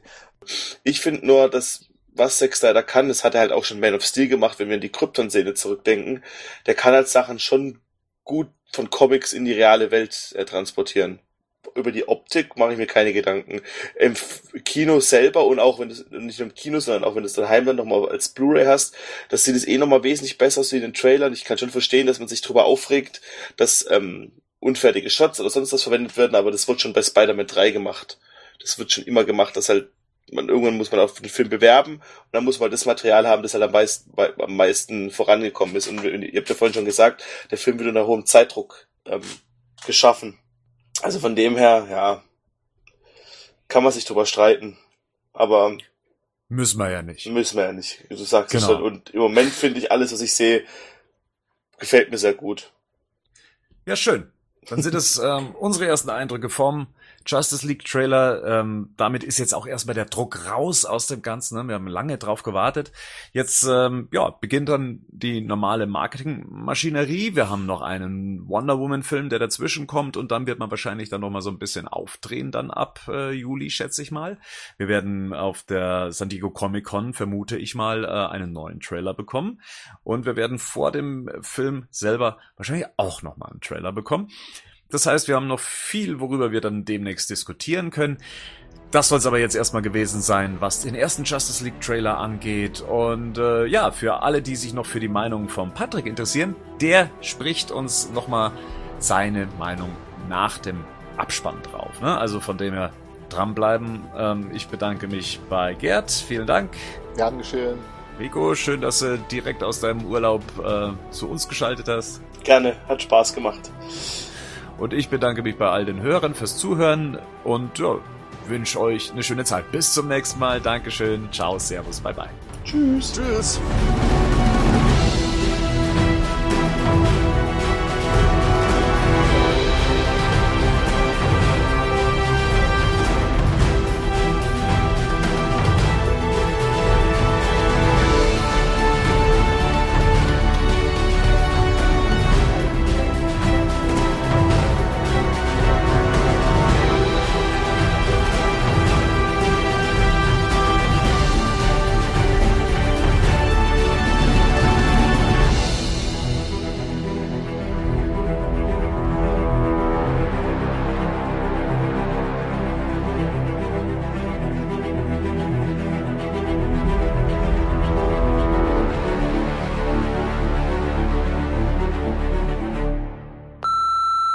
Hey, liebe Bat-Fans und liebe Co-Hosts. Ich kann heute leider nicht dabei sein, weil ich in der finalen Postproduktionsphase zu die beste Zeit mit meinem Kurzfilm stecke.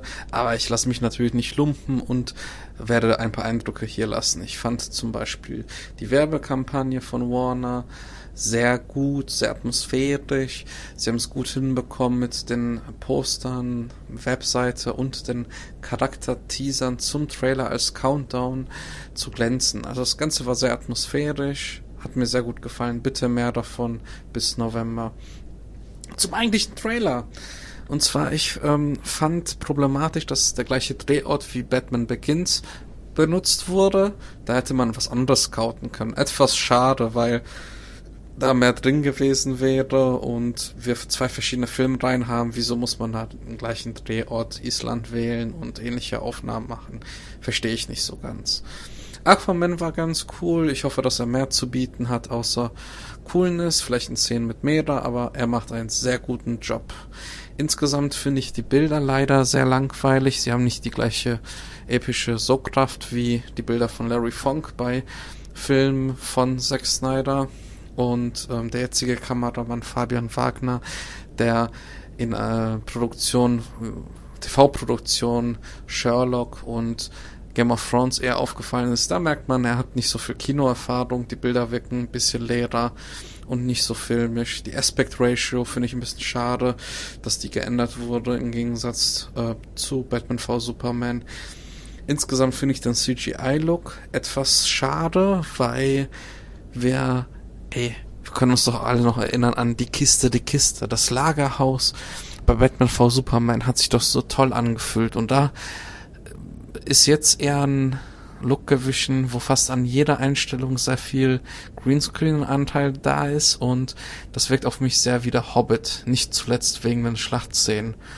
Was ich aber auch noch gut finde, ist, dass Wonder Woman und Batman die Justice League initiieren und Wonder Woman sagt, hör mal, ähm, die Gefahr ist schon da, ähm, lass, lass uns starten. Das finde ich stark. Hat mir gut gefallen. Die Chemie zwischen Ben Affleck und Gal Gadot ist super. Cyborg ist mir egal. Flash finde ich etwas schade. Ich habe mich zum Anzug schon geäußert. Ich finde es ein bisschen seltsam, dass der Schweif blau ist. Wieso nicht gelb oder rot? Ähm, blau ist ja die Speed Force, aber man hätte auf jeden Fall einen interessanteren Look auch wählen können, weil ich das etwas einfallslos finde mit diesem blauen und Blitzen finde ich irgendwie sogar in der TV-Serie, die ja deutlich weniger Budget hat, interessanter gelöst. Und bitte nicht falsch verstehen, in der Hollywood-Produktion sieht es natürlich hochwertiger aus, aber ich finde es dennoch interessanter gelöst in der TV-Serie. Ich fand es gut, dass halt Warner nicht zu viel verraten hat. Ey, wie geil wäre das, wenn Superman im ganzen Promomaterial nicht zu sehen sein würde und im Kino sehen wir dann, wie er aufersteht. Wäre das nicht cool? Ja, das waren jetzt meine Eindrücke und ich hoffe, er lest noch ganz viele spannende Sachen zum DCU und zu Justice League, zum Wonder Woman Film. Wir hören uns bald wieder und ich wünsche euch noch einen schönen Tag. Der Batman News Badcast ist ein Podcast-Projekt von Fans für Fans. Batmannews.de und der Badcast stehen nicht in Verbindung mit Warner Bros. oder DC Comics.